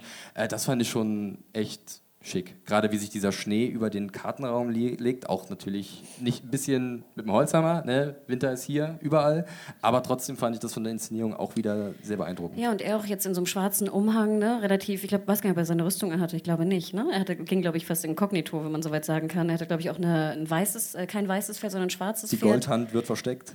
Genau, also es ist fast so Back to the Roots irgendwie, von denen er eigentlich noch nie kam. Und ich glaube ja, er reitet zu Brienne und die kommen zusammen. Aber, aber was ist denn mit meinem jungen Tormund? Da wird es dann so eine Dreiecksgeschichte geben und dann battle und dann Also- also- sich also- Jamie und Tom. Und Also Tormund traue ich ja alles zu, wirklich. M Mario, könntest du dir dieses äh, Trio Infernale vorstellen? Nein. Also wird es nicht passieren. Was glaubst du denn, wo, äh, wo Jamie hinreitet? ist eine sehr gute Frage. Ich glaube tatsächlich, dass er doch, weil wir es schon angesprochen, angesprochen haben, seine Ehre ist jetzt irgendwie da. Er hat seinen inneren Jon Snow gefunden, würde ich aber mal behaupten. Ähm, deswegen geht es für ihn tatsächlich in den Norden und der wird irgendwie da mitmischen. Der wird irgendwo sich anschließen, vielleicht wirklich bei Brienne. Aber inkognito ja erstmal, weil er hat ja seine Hand so versteckt. Er, mal gucken, wie gut Ja, das klar, also funktioniert. auf gerade in diesen Sicht, ländlichen Bereichen, ne, äh, da sind vielleicht noch diese Geschichten vom Kingslayer mehr verbreitet als also alle anderen Charaktere wissen ja so langsam, was wirklich vorgefallen ist mit dem Mad King und mit Jamie und dass er halt auch tatsächlich King's Landing vor der Zerstörung bewahrt hat. Aber gerade bei dem normalen Volk ist nach wie vor dieses Bild da, er ist der Kingslayer, er ist ein Verräter, der Verräter aller Verräter und deswegen muss er sich ja schützen. Ja, aber auch Aber bei John, ganz ehrlich, ich würde ihn auch nicht aufnehmen. Wer kann mir noch trauen? Aber ist es nicht Ja. auch im Buch so, dass ganz viel öfter passiert, dass Charaktere sich als andere Charaktere ausgeben oder verwechselt werden und Das, unter anderem Namen irgendwas machen? ja, ja, schon. Aber ich glaube, ich weiß nicht. Jamie ist ja bekannt in Westeros. Er ist einer der bekanntesten Top Ten Ritter, die es gibt in Westeros. Wie hieß nochmal dein komisches Klatschmagazin? von Hello Westeros? Magazine.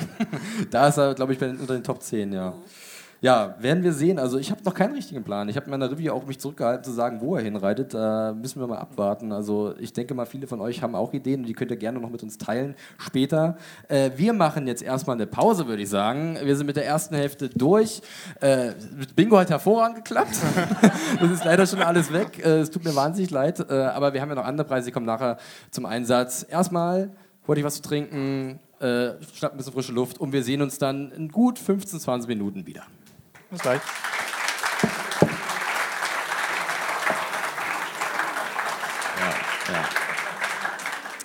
Okay, ähm, ich würde sagen, wir machen weiter, oder? Ne? Sind wir soweit? Ich bin soweit. Du bist soweit?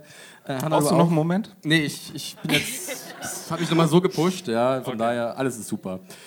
Gut, ähm, dann legen wir wirklich mit der zweiten Hälfte unseres Podcasts los und äh, sprechen zunächst ganz fix über Dragonstone, ähm, wo wir nochmal kurz zurückkehren, wo nochmal der Plan von John und Daenerys geschmiedet wird, äh, wie sie jetzt weitermachen werden, äh, weil sie glauben ja zuerst die dummerweise.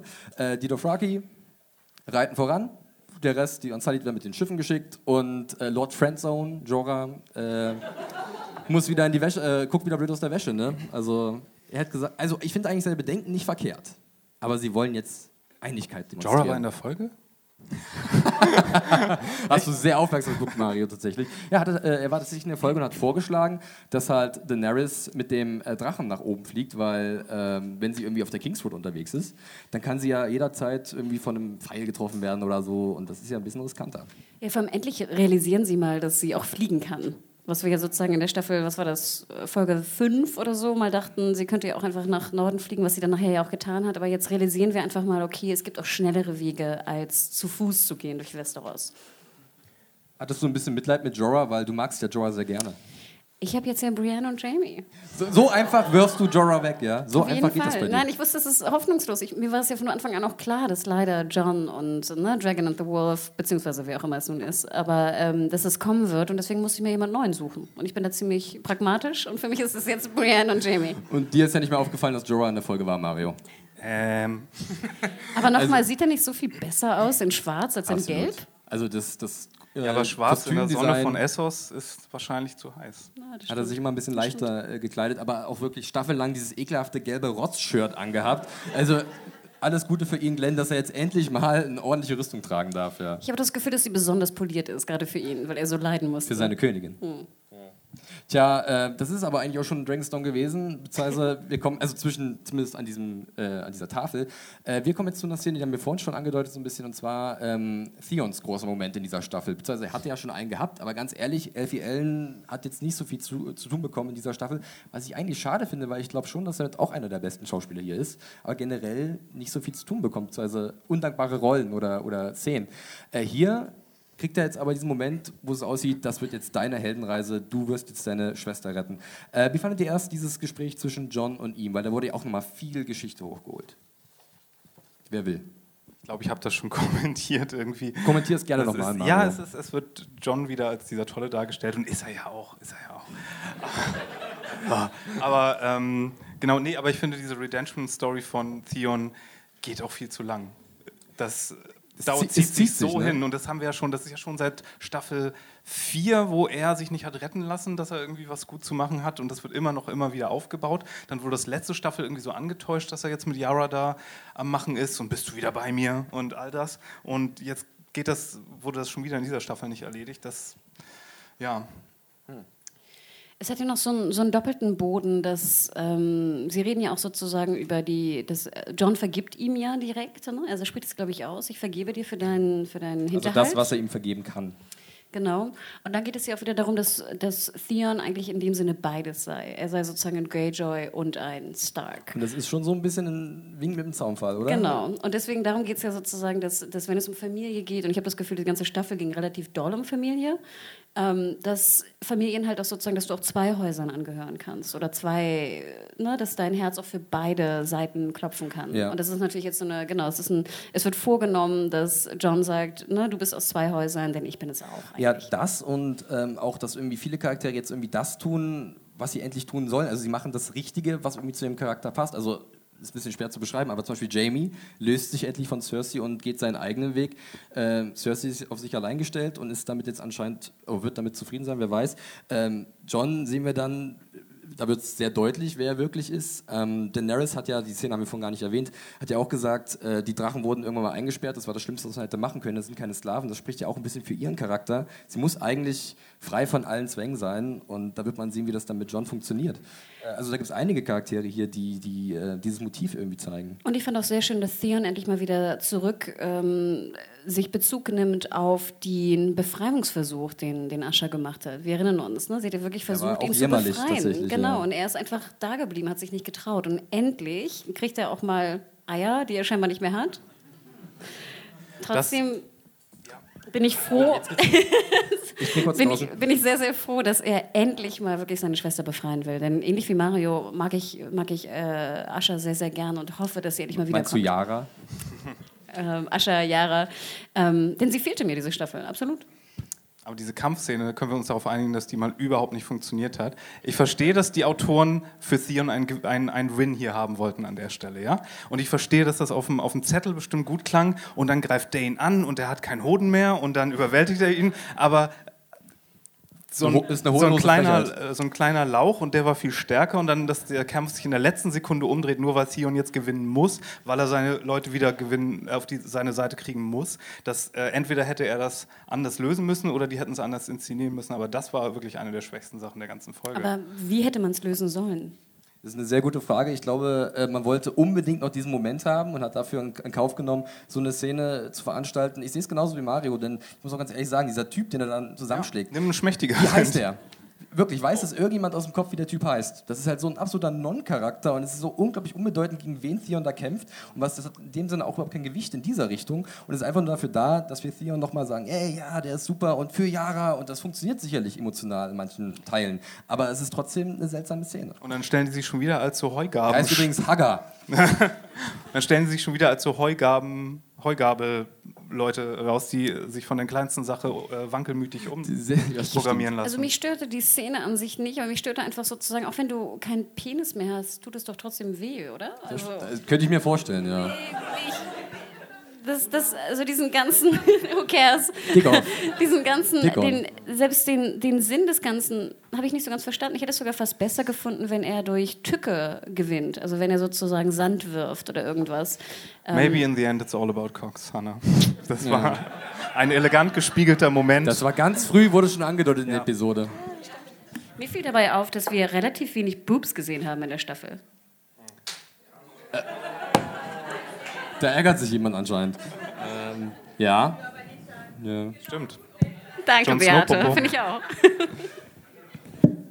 Okay, ähm, ja, also, Weiter? Ja, ich, ich kann wirklich auch mehr eigentlich nicht dazu sagen, äh, außer Aber- dass, was ich jetzt erwarte, dass halt, also gut, was erwarten wir, weil ich weiß nicht, wo er denkt, wo Yara ist, dass Yara dann bei Euron ist und Theon da hinterher geht. Äh, Gerade hat mir jemand noch von unseren Zuschauern, ich glaube, es war der David, oder auch ja, Sebastian hat auch gesagt, irgendwie was in der Richtung, äh, die Idee unterbreitet, dass er eventuell nach Pike geht, weil er denkt, da ist Yara und dann wird er sehen, dass Euron halt nicht auf Pike ist sondern wirklich in Essos unterwegs rumschippert, um die Golden Company abzuholen. Und dann wird er einen Raben schicken an John und Daenerys und sie warnen, pass auf, ähm, Dings, Cersei hintergeht euch. Im Endeffekt glaube ich, dass er auch nach Pike fährt, aber er muss ja auch sozusagen jetzt die Iron Fleet unter seine Kontrolle bringen, denn Yara ist nicht mehr da. Wer tut es? Na, was hat er denn jetzt noch? Er hat, glaube ich, diese paar Seeleute.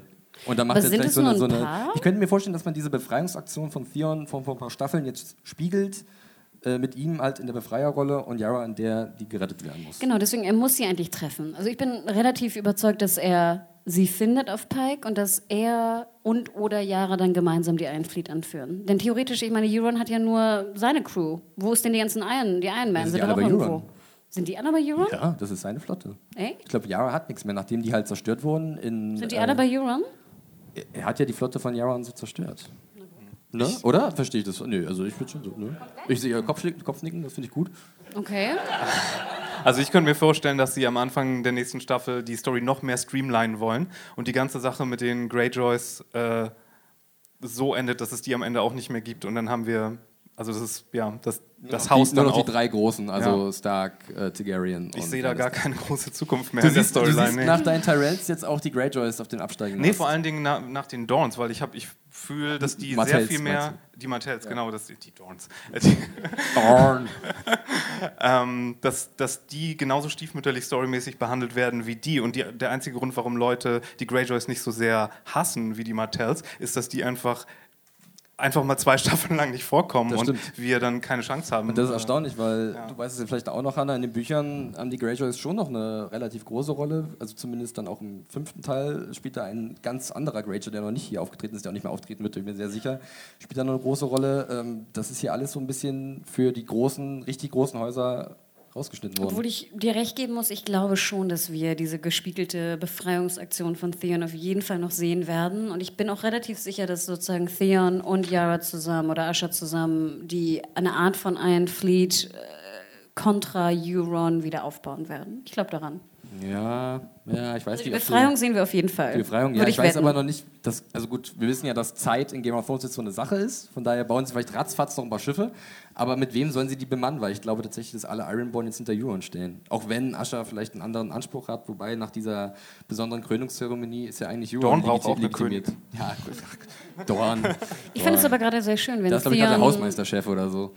Wenn Theon Jemand sozusagen wieder seinen eigentlichen Thronfolgerposition wieder einnehmen könnte auf eine gewisse Art und Weise. Fände ich irgendwie Eher, ganz schön. eher dann Yara. Oder gemeinsam.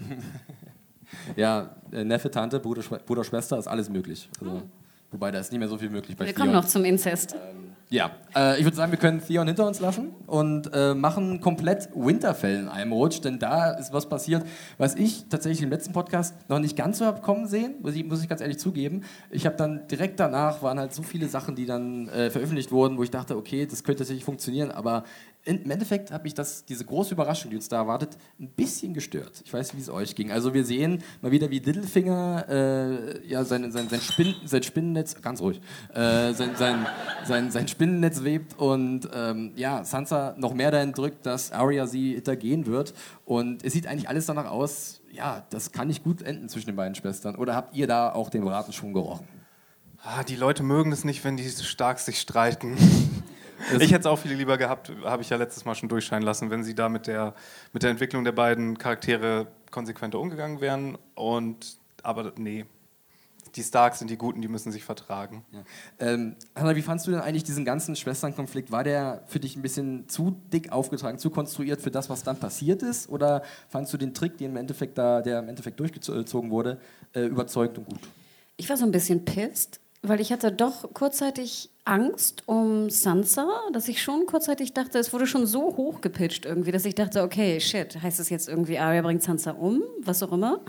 Und dann muss ich ganz ehrlich sagen, dass diese, diese Verurteilung oder Anklage von Littlefinger, mir ging das zu schnell. Ich glaube, wir hatten ja auch mal in der 701 sogar darüber gesprochen. Also ich hätte nie im Leben gedacht, das habe ich glaube ich auch gesagt, dass Littlefinger diese Staffel stirbt. Ich Never ever. nicht. Und ich fand auch nachher war es irgendwie so ein bisschen unwürdig. Also nicht, dass ich ein Fan von Littlefinger bin, auf gar keinen Fall. Aber ich fand, es war schon ein sehr, sehr kluger Charakter, der irgendwie sehr erfolgreich intrigiert hat, die letzten sieben Staffeln. Und auf einmal wird er so schwuppdiwupp irgendwie umgebracht. Es hat mich irgendwie gestört. Es hat mich gestört, dass der, Anga der Abgang Littlefinger nicht ganz würdig war. Ich hatte weder Befriedigung noch irgendwas gespürt. Ich fand's doof. Ähm, aber das ist ja wahrscheinlich das, was Mario auch meint. Unsere Starks müssen halt dann irgendwie doch dem großen Manipula Manipulator ein Schnippchen schlagen. Und egal wie. Ja, aber dann hinterfragt man sich wieder, waren jetzt die alle Szenen, die wir gesehen haben, zwischen den beiden gespielt? Haben sie die sozusagen, obwohl sie alleine waren, gespielt, weil sie dachten, Littlefinger hätte zugeschaut? Wahrscheinlich, ja. Dafür fand ich es aber tatsächlich sehr intensiv. Also, dass sie halt so richtig Hm. alles reingelegt haben. Kann man natürlich jetzt positiv auslegen. Oder auch so ein bisschen dieser ganze Eiertanz für äh, das. Es, Das Gefühl hatte ich jetzt gar nicht. Ja? Nee, ich glaube, die haben dann so ein, so ein Verständnis zwischeneinander gehabt, dass ähm, das dann einfach nicht passiert, weil die es beide gleichzeitig durchschaut haben, vielleicht, ich weiß auch nicht. Aber es war ein bisschen schade, weil ich auch dachte, er hat irgendwie so mehr Fäden noch am Ziehen im Hintergrund und er wird irgendwie am Ende so ein ganz wichtiger, weil er viel mehr weiß und viel mehr den Überblick hat, wer auch was weiß und wer äh, gerade auf welchem Stand ist. Und deswegen fand ich das auch ein bisschen enttäuschend, dass er jetzt einfach, ich habe fast noch erwartet, dass er so eine Rauchbombe im letzten Moment rausholt und dann Ihr kriegt mich nie! niemals leben. Schnuppergas, Bösewicht. Ja. Ähm, gut, da, dazu ist es nicht gekommen. Es ist zu einer Hinrichtung durch Arya gekommen, was auch eigentlich wieder ziemlich krass ist, wenn man sich das. Aber gut, wir erwarten nichts anderes von ihr. Mit dem Catsport Dagger wird er dann sozusagen wird die Kehle durch. ja, und ich fand, es wurde so hochgespielt. Wir haben den, den Catspore-Dolch, haben wir irgendwie die ganze Zeit irgendwie immer gehört und dachten, uh, irgendwas ganz Wildes wird passieren. Wir haben diese Intrige irgendwie gesehen, wo ich immer noch dachte, was war jetzt eigentlich im Endeffekt Littlefingers Plan? What? Ich schnall's irgendwie nicht. Was wollte er jetzt wirklich? Und dann, schwupp, war es irgendwie vorbei. Und dann dachte ich mir so, okay, dafür haben wir diese ganzen Szenen mitgemacht. Also das Payoff war für mich nicht hoch genug für die ganze Zeit, die wir damit verplempert haben. Vager Einfluss im Norden, den er reinflüsst. Ja, also wahrscheinlich wirklich nur Machtkontrolle. Äh, ich muss aber auch sagen, ich fand es auch wieder ein bisschen witzig nebenbei, weil ähm, als Litt- Littlefinger dann sieht, dass halt wirklich jetzt seine letzte Stunde geschlagen hat, wie er dann noch zu John Royce geht, zu seinem Adjutanten da und sagt, ey, bring ich mal schnell nach Hause. Ich denke nicht. also ganz ehrlich, Kumpel, äh, hier ist das Ende der Fahnenstange erreicht. Ja, weil im Endeffekt, ich meine, die alte Frage, gut, wir wissen, dass irgendwie Littlefinger auf den Thron will, aber ganz ehrlich, ich meine, wer mit, mit hier Sir Aaron, wie auch immer der heißt, nochmal der kleine Dude da? John Aaron oder der kleine Robin Aaron? Robin Aaron wäre einfach in seinem Vale geblieben, wäre es tausendmal besser für ihn gewesen. Also warum er Aber jetzt das ist wahrscheinlich die Ambition, die ihn angetrieben hat. Klar, aber diese ganze Intrige, was war eigentlich sein Plan? Er wollte die beiden Schwestern auseinanderbringen und dann? Macht. Platz Das A. ist wie, das ist wie diese Genome von Stufe South eins. Park, weißt du? Genau, Stufe zwei. 1, Macht, Stufe Genau. 3 Profit. Macht. So sieht's aus. So sieht aus.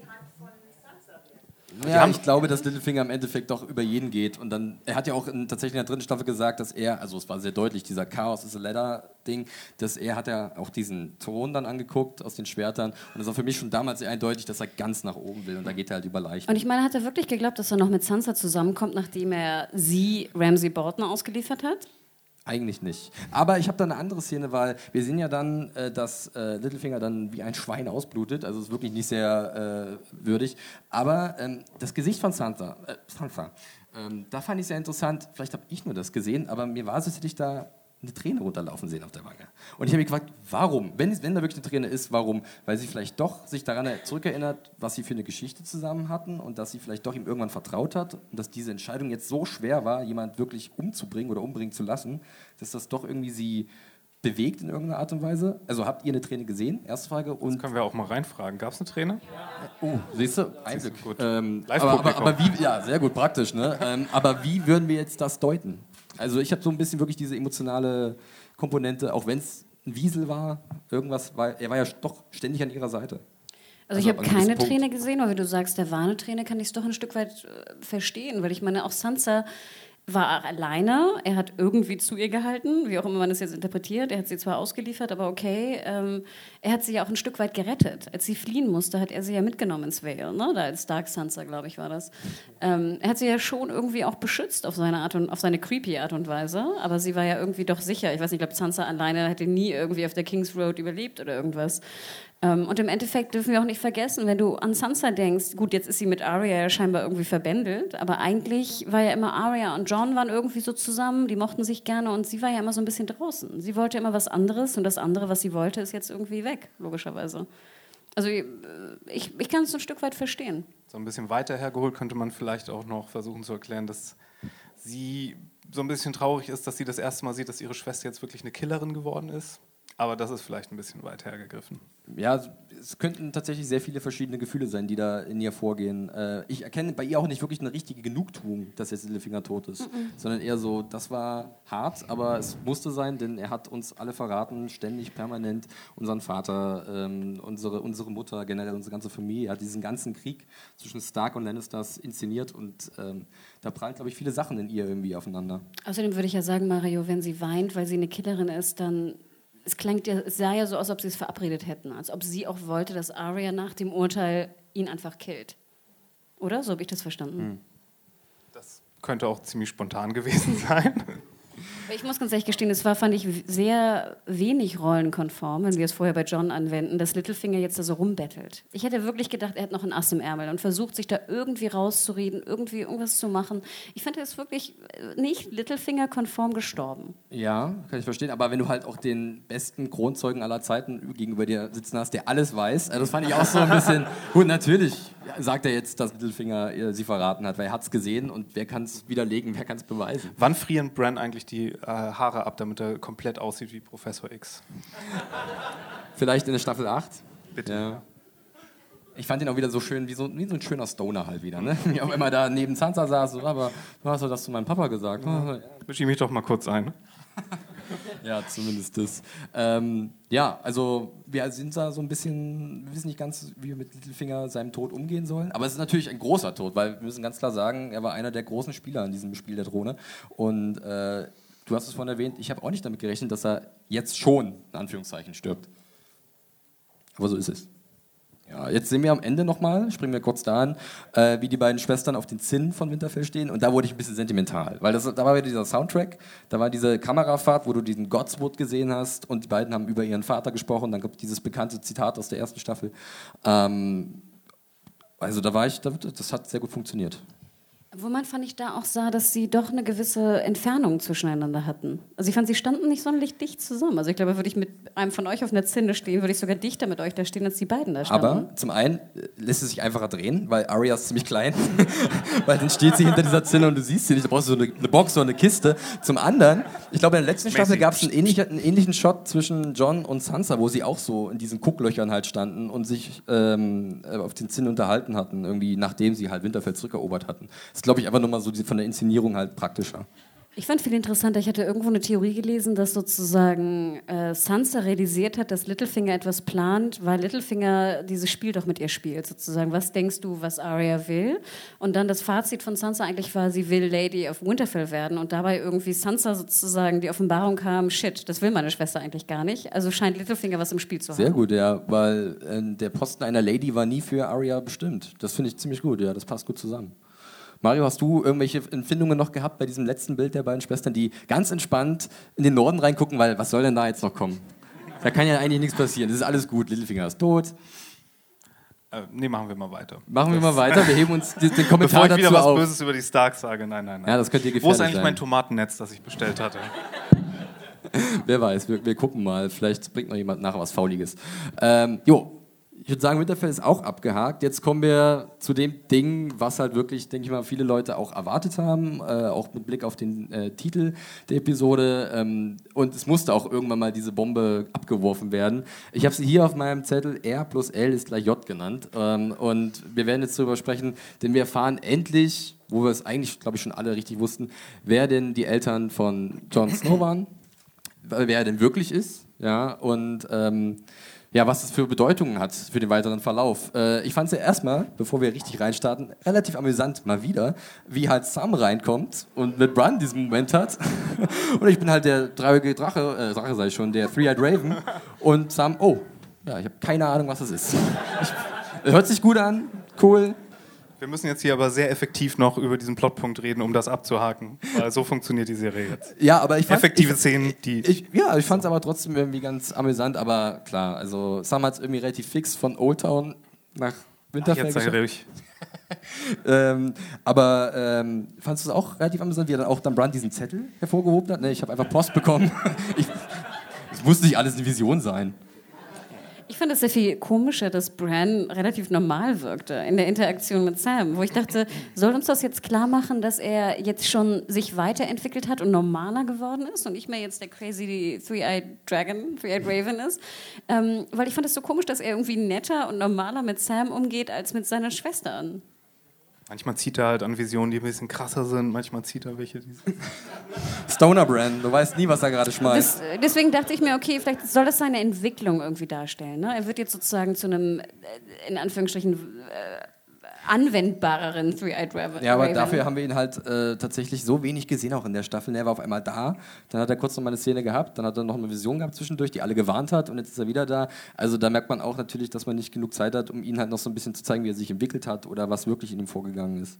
Vielleicht will man das auch nicht, um das Mysterium zu wahren. Aber Mario, du hast gerade schon demonstrativ das Mikrofon weggelegt. Ist er kann ja auch mal grade? Stimmungsschwankungen haben.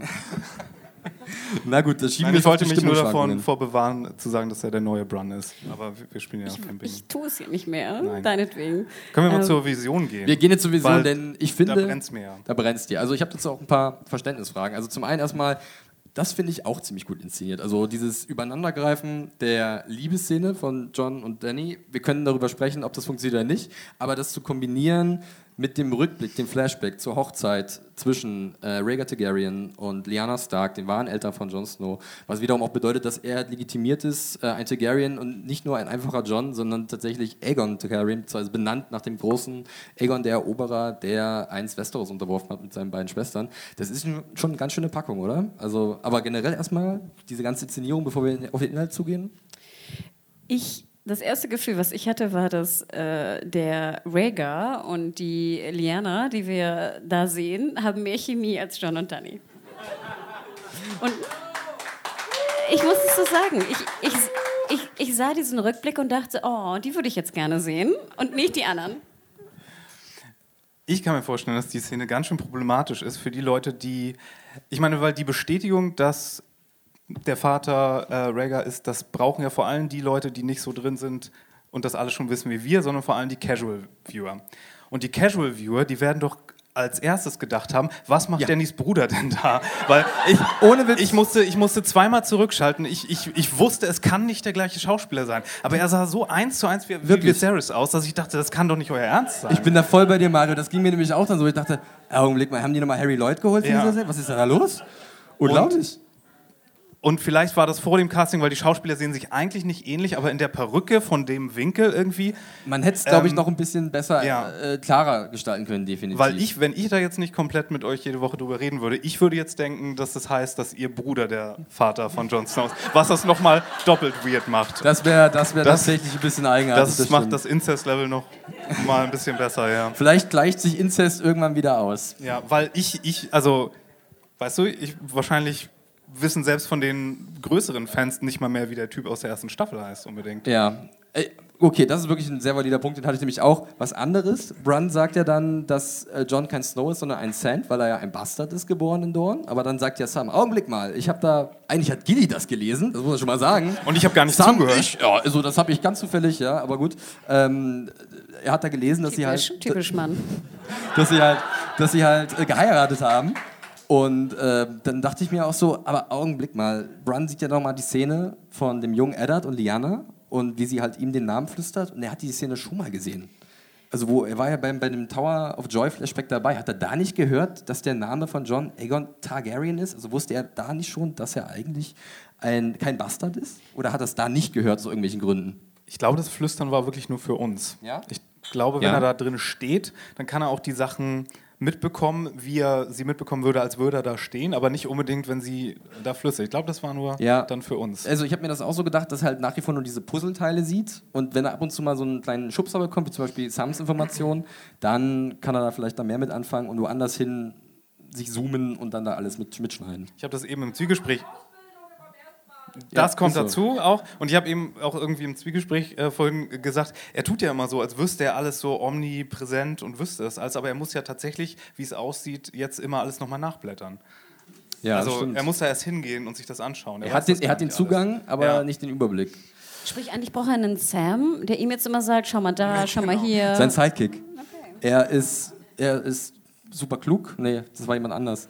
Äh, aber ihr wisst, was ich meine. Aber Sam ist auch stark, der kann ihn auch auf dem Rücken Stimmt. tragen. Ach nee, braucht er gar nicht Nee, mehr. gar Stimmt. nicht. Jetzt hat er ja seinen äh, hier Professor X Rollstuhl. Ähm, ja, also, aber jetzt gehen wir mal wirklich rein in diese Materie, diese Enthüllung. Ähm, habt ihr bei den Namen, also muss ich wahrscheinlich mehr mit Hannah ein bisschen äh, reden, weil du hast Bücher noch wahrscheinlich etwas mehr auf dem Schirm. Hast du bei den Namen aufgehorcht? Dachtest du, okay, wir machen jetzt das da draus? Ja, ich glaube, jeder Buchleser hat das gedacht, weil eigentlich ist der Name ja schon anders belegt. Es gibt tatsächlich in den Büchern einen Charakter, der auch den Namen trägt, aber wo- wobei auch nicht so sicher ist, ob der wirklich der ist, für den er sich ausgibt zu sein. Das ist, jetzt sehr ne- nebulös beschrieben. Woher weiß ich das denn dann? Ähm, weiß ich nicht, weil du vielleicht mal irgendwas gegoogelt hast oder so? Der Name Aegon the Conqueror kam noch nicht in der Serie vor? Also wir reden noch von einem anderen Aegon tatsächlich. Also so. wir müssen ja mal kurz zusammenfassen. Rhaegar Targaryen hatte mit Elia Martell schon zwei Kinder gehabt. Ähm, und da war ein Aegon dabei. Ja. Und der ist ja angeblich mit seiner Schwester und Elia Martell, seiner Mutter, bei der Eroberung von King's Landing ähm, durch die Truppen von Robert, das war ja dann, glaube ich, Tywin gewesen, der die angeführt hat, mit dem Hound zusammen, der hat sie halt umgebracht. Ich glaube, der Mountain hat sie umgebracht, Ah, der, oder? der Mountain natürlich, sorry. Ja.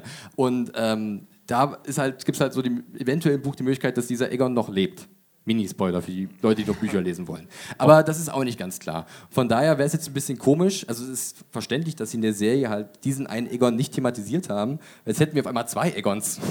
Und das wäre vielleicht, vielleicht so ein bisschen irritierend.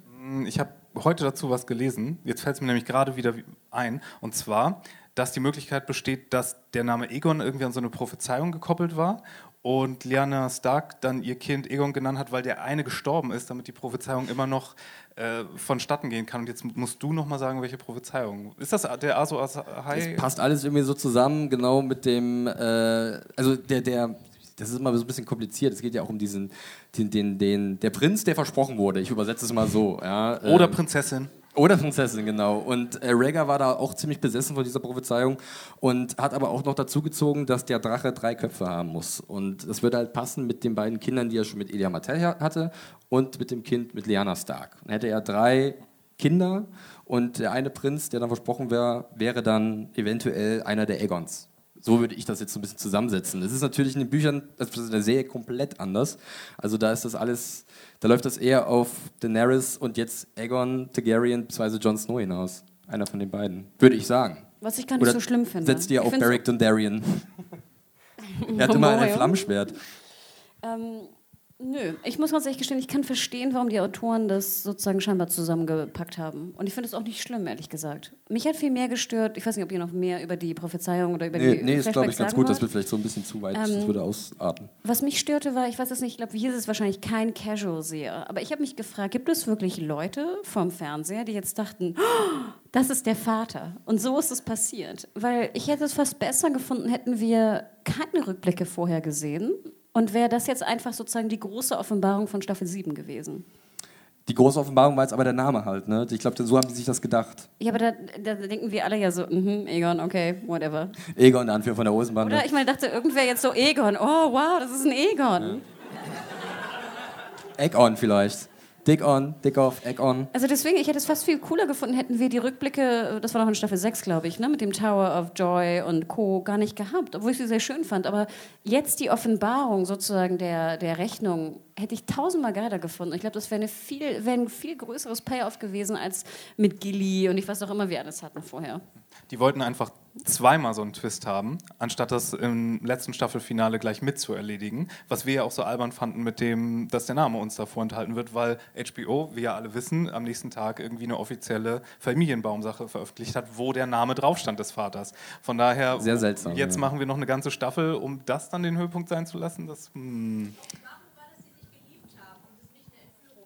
Das stimmt tatsächlich, da wollte ich auch gerade noch drüber zu sprechen kommen. Und dass, dass er, diese dass ganze, er der Sohn ist, ne? dass er sozusagen geheiratet haben. Genau, das ist aber, nicht, aber halt, dass auch diese ganze Sache mit Roberts Rebellion natürlich Humbug war. Also es war jetzt keine Entführung äh, und Vergewaltigung von Diana Stark durch Rhaegar, sondern das war ein unglückliches Liebespärchen, so ein bisschen Romeo, Romeo und Julia mäßig, äh, deren Liebe dann halt diesen Krieg ausgelöst hat, der halt alles in Gang gebracht hat. Ne? Ganz klar, logisch, das ist ein äh, wichtiger Punkt. Mit dem Schock und Twist meinte ich aber auch eher, weil das wurde ja auch so intercut geschnitten mit der Liebesszene von Danny und John. So, und dass sie, dass sie verwandt sind, ist ja hier der Schock, weil wir diese Liebesszene da Dann mitsehen. lass uns doch ganz kurz, bevor wir wirklich uns hier um Kopf und Kragen regen, äh, was werden wir jetzt- jetzt wahrscheinlich tun, äh, über diese Liebesszene sprechen. Über, diesen, äh, über diese Inzestbeziehung, die sich jetzt hier anbahnt.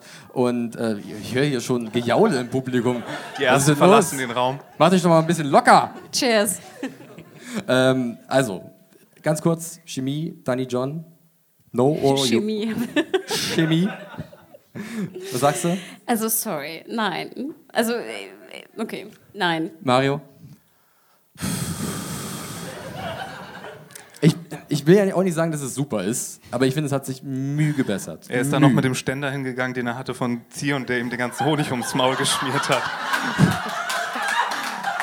Das könnte ich mir vielleicht noch erklären dann. Okay. Den muss er nutzen, meinst du?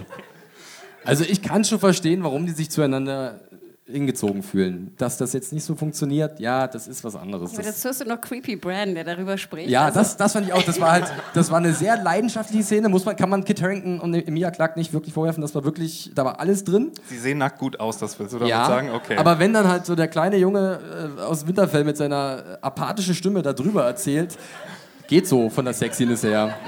Aber ich muss noch mal wirklich sagen, wir haben es ja schon angedeutet, aber wirklich, Kit Harington hat einen echt einen guten Hintern. Muss man ihm lassen. Wenn, Absolut. wenn du das sagst. Und ich fand auch gut, dass man fast mehr von ihm sah als von ihr, was sehr untypisch, also nicht untypisch, man hat ja schon auch mehrere Sachen sozusagen gesehen bei, bei Game of Thrones, aber das fand ich ganz cool, das ist wirklich eine relativ, ähm, ich fand, man sah fast mehr von Kit Harington als von Emilia Clarke. So, ja. Ungewöhnlich. Absolut. Aber jetzt die Frage, äh, persönliches Gefühl zu dieser Beziehung, ist da, also dieses klassische, ist da Ekel dabei für euch so richtig oder ist da mehr wirklich immer noch dieser Gedanke, die Chemie hat sowieso nicht funktioniert, von daher fand ich das sowieso nicht gut und äh, Ich würde es komplett anders. Also ich verstehe, dass die Macher wollen, dass die beiden verliebt sind. So, jetzt akzeptiere ich das einfach mal, unabhängig davon, ob sie es rüberbringen oder nicht. Ähm, ich würde mich da absolut Anne äh, anschließen. Ich habe auch den Podcast letzte Woche gehört. Ähm, Sie wissen ja nicht, dass sie verwandt sind. Und ich habe wirklich, ich meine, was ist das jetzt, Tante und Neffe? Ja.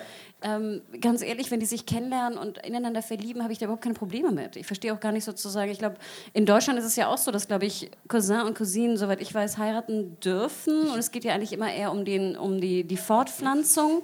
Da will ich jetzt gar nicht sozusagen darauf ein, ich will auch nicht den Inzest-Paragraphen irgendwie besprechen. Aber für mich hat es wirklich Warte mal ganz nichts. ich ich, ich habe ihn hier. den habe ich immer griffbereit.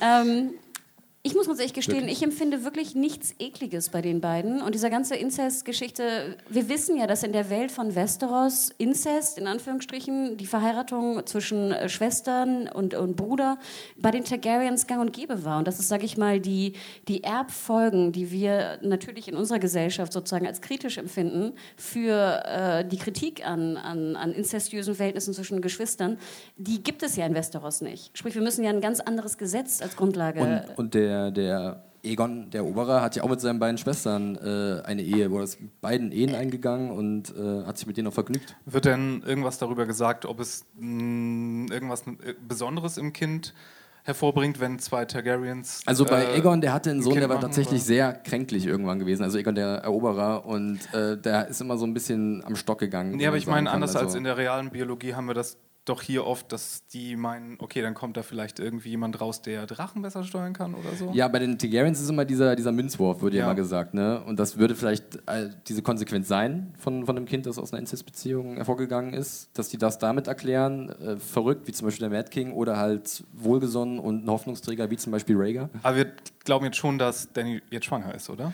Weil es Sexszene. Ich höre ja, ich höre ein paar Sexszene Yeses, aber ich ist weiß gleich es schwanger, nicht. oder? Können wir Sie selbst fragen, Daenerys hier vorne in der zweiten Reihe? Oh. Hast du eine Antwort? Ich weiß es nicht. Und die in der ersten Reihe auch. Ja, wir haben sehr viele Daenerys, viele das stimmt, Daeneryses, ja. okay. Ähm, Einigt euch mal. ja. Nee, ich, ich kann's, ich, ich, ich würde es noch nicht, äh, klar, Aber es ich würde irgendwie... ich finde deinen Einwurf sehr gut, Mario, den du vorhin gebracht hast. Habe ich heute gar nicht drüber nachgedacht. War jetzt Dario wirklich unfruchtbar oder ist das jetzt wirklich das, das, das Dragon Sperm von, von John, was da irgendwie agiert? Ich, äh, ich bin verwirrt, ehrlich gesagt. Ähm, ich glaube nicht, dass sie auch schwanger ist, denn irgendwie finde ich, haben wir jetzt erstmal Cerseis Schwangerschaft. Ich finde es echt blöd, wenn Cersei und Dani in Staffel 8 schwanger werden. Das würde mich irgendwie stören. Wie sie dann gemeinsam so durch eine Mall shoppen gehen, Können sie eine, so können sie eine Babyshower in so machen? einem Trainingsanzug. Ja, ähm, wer weiß, vielleicht kommt es soweit.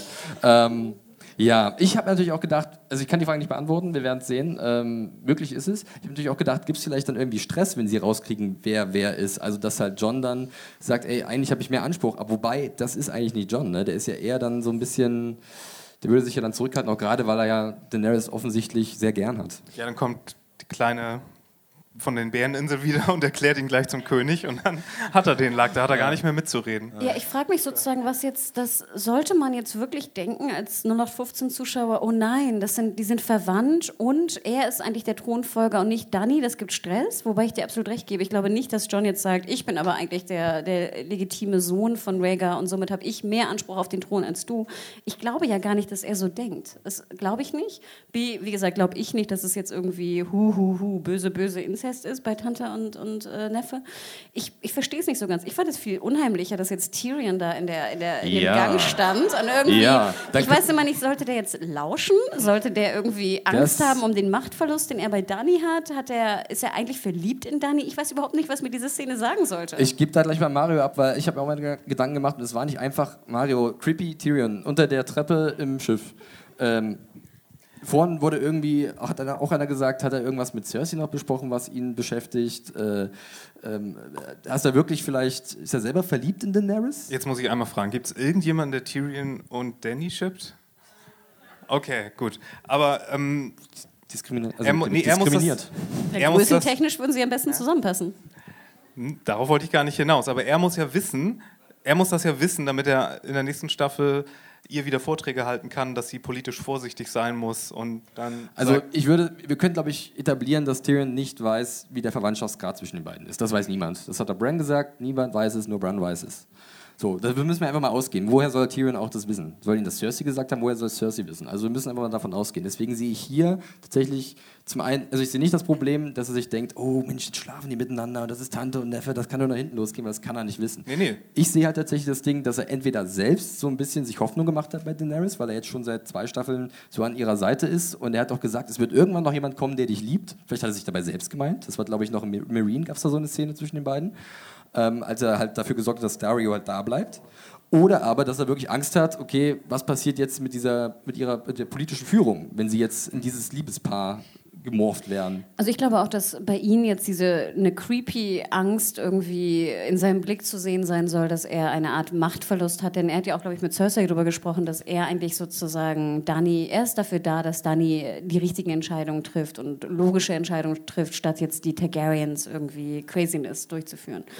Trotzdem Warum stand er da so creepy? Also ich verstehe ich verstehe es nicht. Wie kannst du sowas so, so schreiben und inszenieren? Ich verstehe es nicht. Ich spekuliere mal, nächste Staffel sehen wir ihn äh, einen Vortrag halten, äh, dass ihre Beziehung nicht privat ist, weil die halt beide so große politische Player in diesem Spiel sind. Und das ist nicht wie bei Dario, dass du hier da deinen Boytoy nebenbei halten kannst. Das ist hier der Jon Snow, der ist König im Norden und, und sowas. Das macht alles der Art. schwieriger jetzt sozusagen. Ja, Aber- überhaupt nicht auf den Verwandtschaft. Aber hin zur alten Theorie. Ich meine, wie gesagt, ich fand das ja eigentlich eine ganz gute Theorie, auch dass, dass er das Knie beugt, indem er um ihre Hand anhält. Und ich meine, er könnte ja auch nichts dagegen haben, eigentlich, dass die heiraten und dann sozusagen die, die Basis zwischen und die Verbindung zwischen Norden und Tar Targaryens, also Dragonstone in dem Sinne, ähm, befestigen. Ich finde, das ist Absolut, sozusagen weil eigentlich was Positives. Tyrion schätzt ja auch John. und er weiß, total. dass die beiden vielleicht wirklich gemeinsam die Ziele erreichen können, die Daenerys sich gesteckt hat, mit denen er sich auch identifiziert. Also von daher ist diese Szene so ein bisschen schwierig einzuschätzen, weil im Endeffekt kann das auch gut gehen. Abgesehen von der Inzest. genau. Ja, ist gut möglich, ja. Wir standen einfach mal so rum. Ja, wir interpretieren zu viel da rein, habe ich das Gefühl. Guter Zwischenruf, wir schließen das einfach ab. So. Oder habt ihr noch was zu Creepy Tyrion?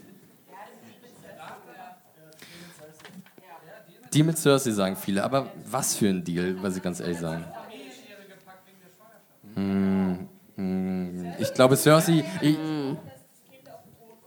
weil er gewusst hat, dass die Kleine irgendwie nicht schwanger werden kann. Jetzt war der mit der in der Kajüte, jetzt kann sie schwanger werden und seine Fälle spielen. Aber das wissen wir doch noch gar nicht. eben. Wir sprechen Das uns sag, nächstes das, Jahr das sage ich auch okay? jedes Mal. Wart ab, wart ab. Ja. Nee, also äh, da bin ich ein bisschen skeptisch, weil zwischen Tyrion und Cersei ist für mich nicht mehr wirklich viel da, was irgendwie die beiden zusammenführt oder gemeinsam arbeiten lässt. Also da habe ich einfach den Zweifel daran. Aber die Serie, die macht ja teilweise sehr verrückt, verrückte Sachen, von daher, wer weiß. Also ich würde es ein bisschen bezweifeln. Ich sehe es eher so aus persönlichen Motiven von Tyrion, warum er da steht und so ein bisschen guckt.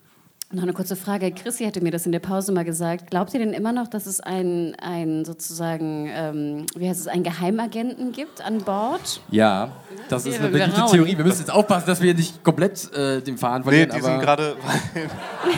Ach so, Hinter dir ist das Plakat abgefallen. Das kommt nächstes Jahr verdack, verfuckt auch nochmal auf die ist das Bingo-Karte. dein Das Plakat? passiert jedes ist Mal. das ein Zeichen? Oh. Meine Theorie stimmt vielleicht? Ja, das könnte sein.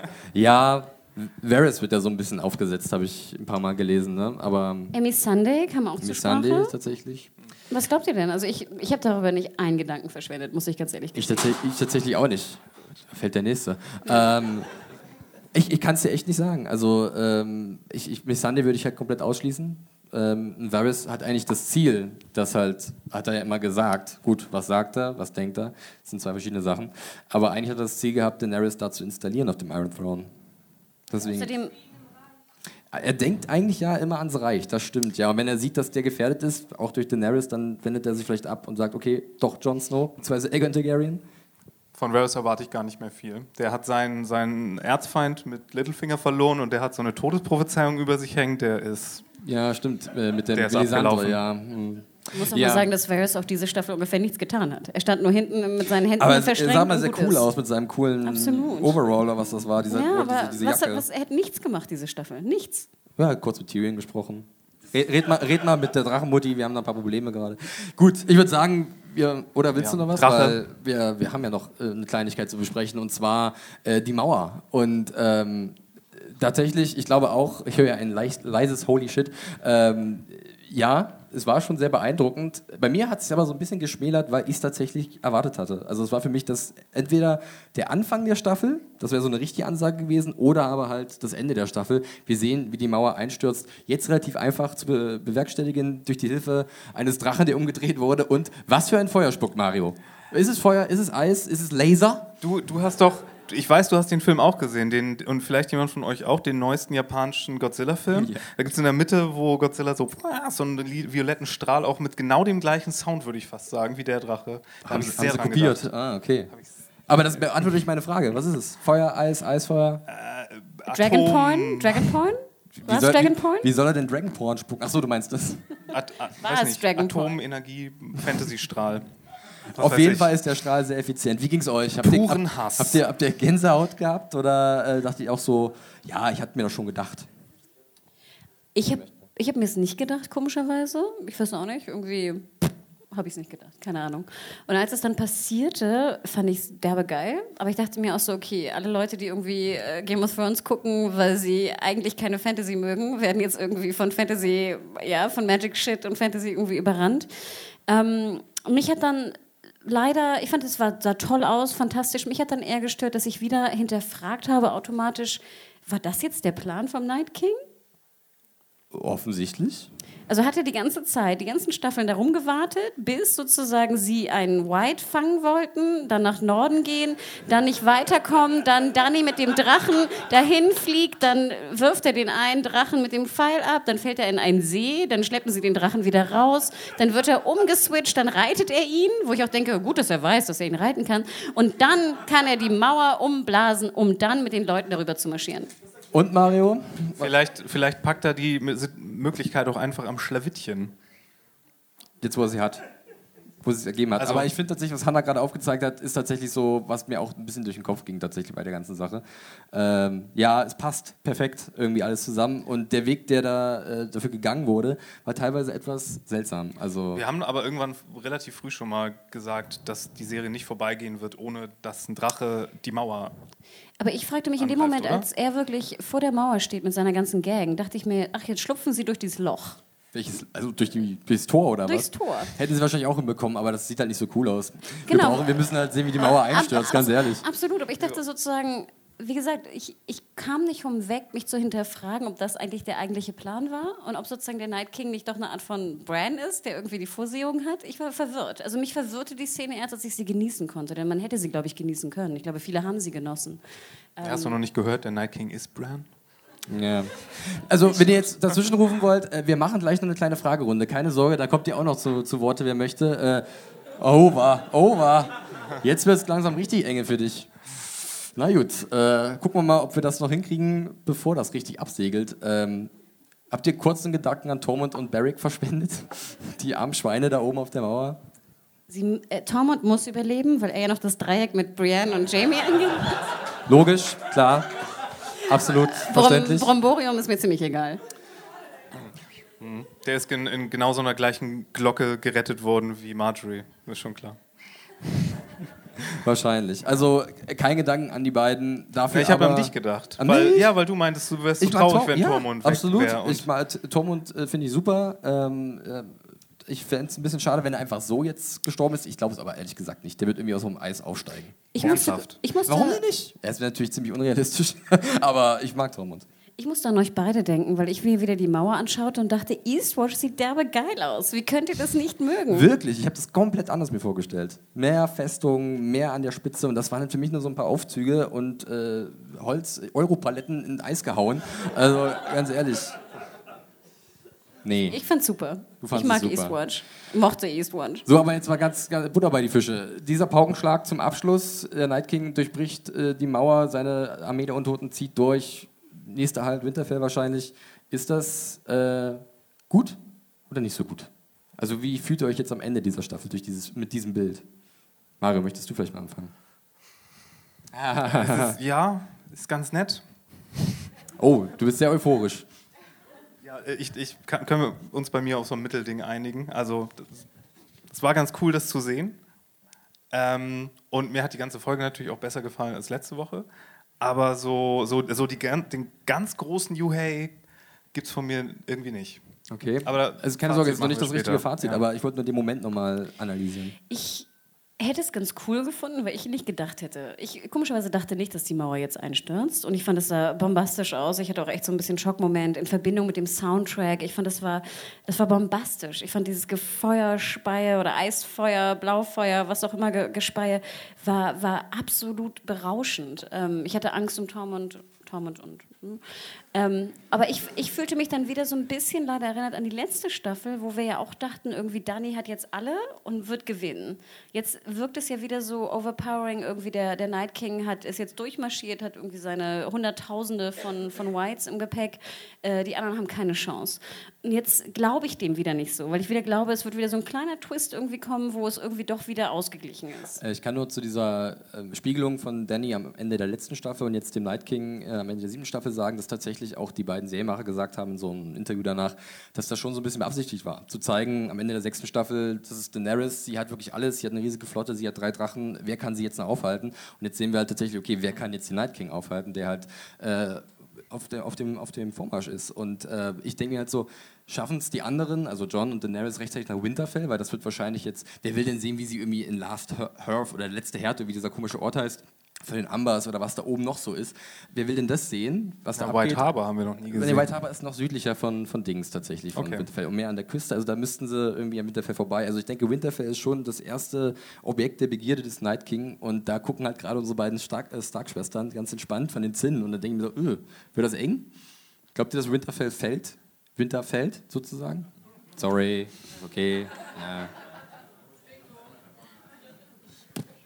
Ich kann gar nicht einschätzen, was ist passiert. Also ich glaube schon, dass dieses Sinnbild von Arya und äh, äh, Sansa, die in den Norden gucken, ja scheinbar auch, sie haben wahrscheinlich nicht in den Süden geguckt, ähm, dass es irgendwie schon Bedeutung hat, dass jetzt der Nines King da rummarschiert. Ähm, ich, ich weiß es nicht. Ich, ich, ich habe echt keine Ahnung, was passieren soll. Weil ich meine, die Battle wird ja nicht oben im Norden passieren, oder? Ich meine, es muss ja noch sechs Folgen müssen ja gefüllt Könnte werden. eines der ersten Kämpfe sein oder Du glaubst Schlachten. wirklich, dass Winterfell fallen wird? Es wäre halt auch wieder so ein bisschen poetisch, ne? Dieser eine große Ort oben im hohen Norden, der halt immer als Festung für alle im Notfall gedient hat. Wegen und des der Namens. ist auch. ja. äh, nee, aber ich finde schon, dass es halt der zentrale Ort da oben ist und das würde halt wehtun. Du kannst dir nicht vorstellen, wer die Starks da sind und das sind unsere Helden. Außerdem kipp, kippen ja auch alle um, wenn sie den Night King dann erledigt haben. Dann kann man das ja wieder beziehen. Ist ja alles gut. Scha warten wir mal ab. Ja, vielleicht bauen sie mal irgendwie Speere und Armbrüste mit äh, Dragonglass Pfeilen. Ja, denkbar wäre es. Sie müssen es eigentlich tun, ne? das wäre eine gute Verteidigungsmöglichkeit. Ähm, Ja, ich würde sagen, wir können dieses, die, diese Szene hinter uns lassen, beziehungsweise auch generell einen Haken dahinter machen. Und wir machen jetzt noch jeder ein kleines, kurzes Fazit. Ihr kennt diesen Teil.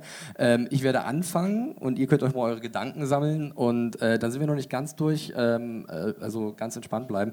Ich muss sagen, es war eigentlich eine gute, sehr gute Episode für mich. Ähm, aber, also die hat halt viele alte Stärken, was ja Game of Thrones mal so mag. Also starke Charakterszenen, coole Dialoge, äh, auch sehr gute darstellerische Leistungen. Ähm, da waren so viele dabei, die ich echt super fand.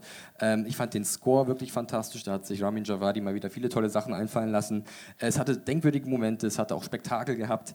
Aber irgendeine Kleinigkeit, also ich erinnere mich immer zurück an The Winds of Winter aus dem letzten Jahr und da war halt da diese, diese Montage mit Cersei und der Sept of Baelor drin. Die hat halt so eine Wucht gehabt und hier sollte es vielleicht der Moment mit John und Dani und Rhaegar und Lyanna sein und das hat nicht ganz so funktioniert, also es hat funktioniert, aber hat halt nicht ganz diese Power gehabt wie im letzten Jahr das Finale. Äh, trotzdem eine sehr gute Episode. Wir haben über ein paar Probleme gesprochen. Theon äh, in Winterfell, aber es ist wie immer natürlich ein äh, Mosern auf hohem Niveau. Ich fand es insgesamt ziemlich gut und finde es sehr schade, dass jetzt die Staffel schon vorbei ist, denn am Ende war wirklich dann doch dieses Gefühl da, ich würde jetzt gerne weiter gucken, schnellstmöglich. Hoffentlich nicht erst 2019. Wir müssen mal abwarten. Wer von euch möchte weitermachen? Ja, kann ich machen. Ähm, mir hat sie auch besser gefallen als die letzte Folge. Natürlich, da habe ich ja ziemlich draufgehauen. Allerdings nicht halb so gut wie das Staffelfinale letztes Jahr, muss ich sagen. Äh, ich hatte dann immer noch so ein bisschen Nachwehen von dem, wo ich dachte, dass die Entwicklung der Serie jetzt so ein bisschen nachgelassen hat, dass das vom Pacing her ein ganz anderes Pferd ist jetzt. Und wieso Pferd? Sagt man gar nicht, oder? dass das, dass das, Keine schlechten Wortspiele mehr, dass das so eine, neue. ganz, so, eine ganz, so eine ganz andere Nummer einfach jetzt ist und dass es sich so ein bisschen anfühlt, als wären Staffel 1 bis 6 so Akt 1 gewesen. Und das war jetzt Akt 2 und sozusagen der ungeliebte zweite Teil von so einer Trilogie. Und jetzt kommen wir dann in Akt 3, der dann ähm, das Ganze abschließt. Und natürlich hat es mir auch nicht gefallen, dass Jamie jetzt irgendwie die gut-böse äh, Kerbe da im Team Lannister noch größer geschlagen hat, weil jetzt ist da gar keiner mehr, um den man zittert, als jemand, der Stark-Fan ist und für die Guten ist. Ich zitter schon ein bisschen um Jamie, nach wie vor. Nein, ich meine jetzt au- auf der Lannister-Seite von den, Ach so, meinst du das? Licht- wenn Lannister die noch zählen, also Cersei und Qyburn und, und also alle in King's Landing da. Ähm, Brown ist noch da. Stimmt. Du magst Bronn. Bronn ist tot. Bin nicht gestorben. Bronn ist, ach, der, ja, der hat, der, ja, dass der das überlebt hat, die ganze Staffel, ist auch erstaunlich. Er ist ein kluger Mann, ne? Der Ja, weiß ganz genau, wie er sich verhalten muss. Sagt er ja auch nochmal. Ja, und vielleicht wären dann doch irgendwie ein paar Folgen besser gewesen. Also ich gebe euch im, im allen recht. Ähm, ich fand auch, es war ein relativ gutes Finale. Ich hätte mich der Puperei von Mario mehr sogar noch angeschlossen letzte Folge. Deswegen vielleicht doch ganz gut, dass ich nicht dabei war. Ähm, mir wurde in dieser Episode wieder absolut deutlich, was ich mag an Game of Thrones. Und zwar war das wirklich der Anfang, ich glaube, das waren fast 40 Minuten, wo wir wirklich einfach nur ein Charakterensemble sahen, was ohne viel Action aufeinander traf. Und allein durch Blicke und Gefühle und auch wieder, allein Brienne und ein Hound, wenn die wieder aufeinandertreffen, das hat mir so viel mehr gegeben, als sozusagen alle Wiedertreffen, die wir vorher gesehen haben, die bei mir immer nie so ganz funktioniert haben. Und das allein sozusagen Blicke das Besondere an Game of Thrones machen. Die Szene zwischen Tyrion und Cersei, die Gespräche, da ist so viel Power drin. Ich brauche eigentlich gar nicht die Action-Szenen. Ich finde sozusagen, dass die, dass die einzelnen Charaktere durch ihre Aktion, durch ihre Blicke mir genug geben, was für mich das Besondere an Game of Thrones ist. Und das hat, finde ich, das Finale jetzt in den ersten 40 Minuten durch das Treffen absolut wieder bewiesen. Ähm, ich muss euch recht geben, oder dir, Felix, ich glaube, du hast es angespielt, diese ganze Winterfell-Geschichte mit Littlefinger. Ähm, sobald ich mich hinterfrage, was jetzt eigentlich der Plan war und wie das jetzt alles zustande kam, bin ich schon raus. Und das hatte ich leider zweimal in dieser, in dieser Episode. Bist, du, bist du vom Schlechtesten ausgegangen? Wie vom Schlechtesten? Did you assume the worst? Weißt du? Ah, ah. Sorry, ich habe schon einen kleinen Whisky getrunken.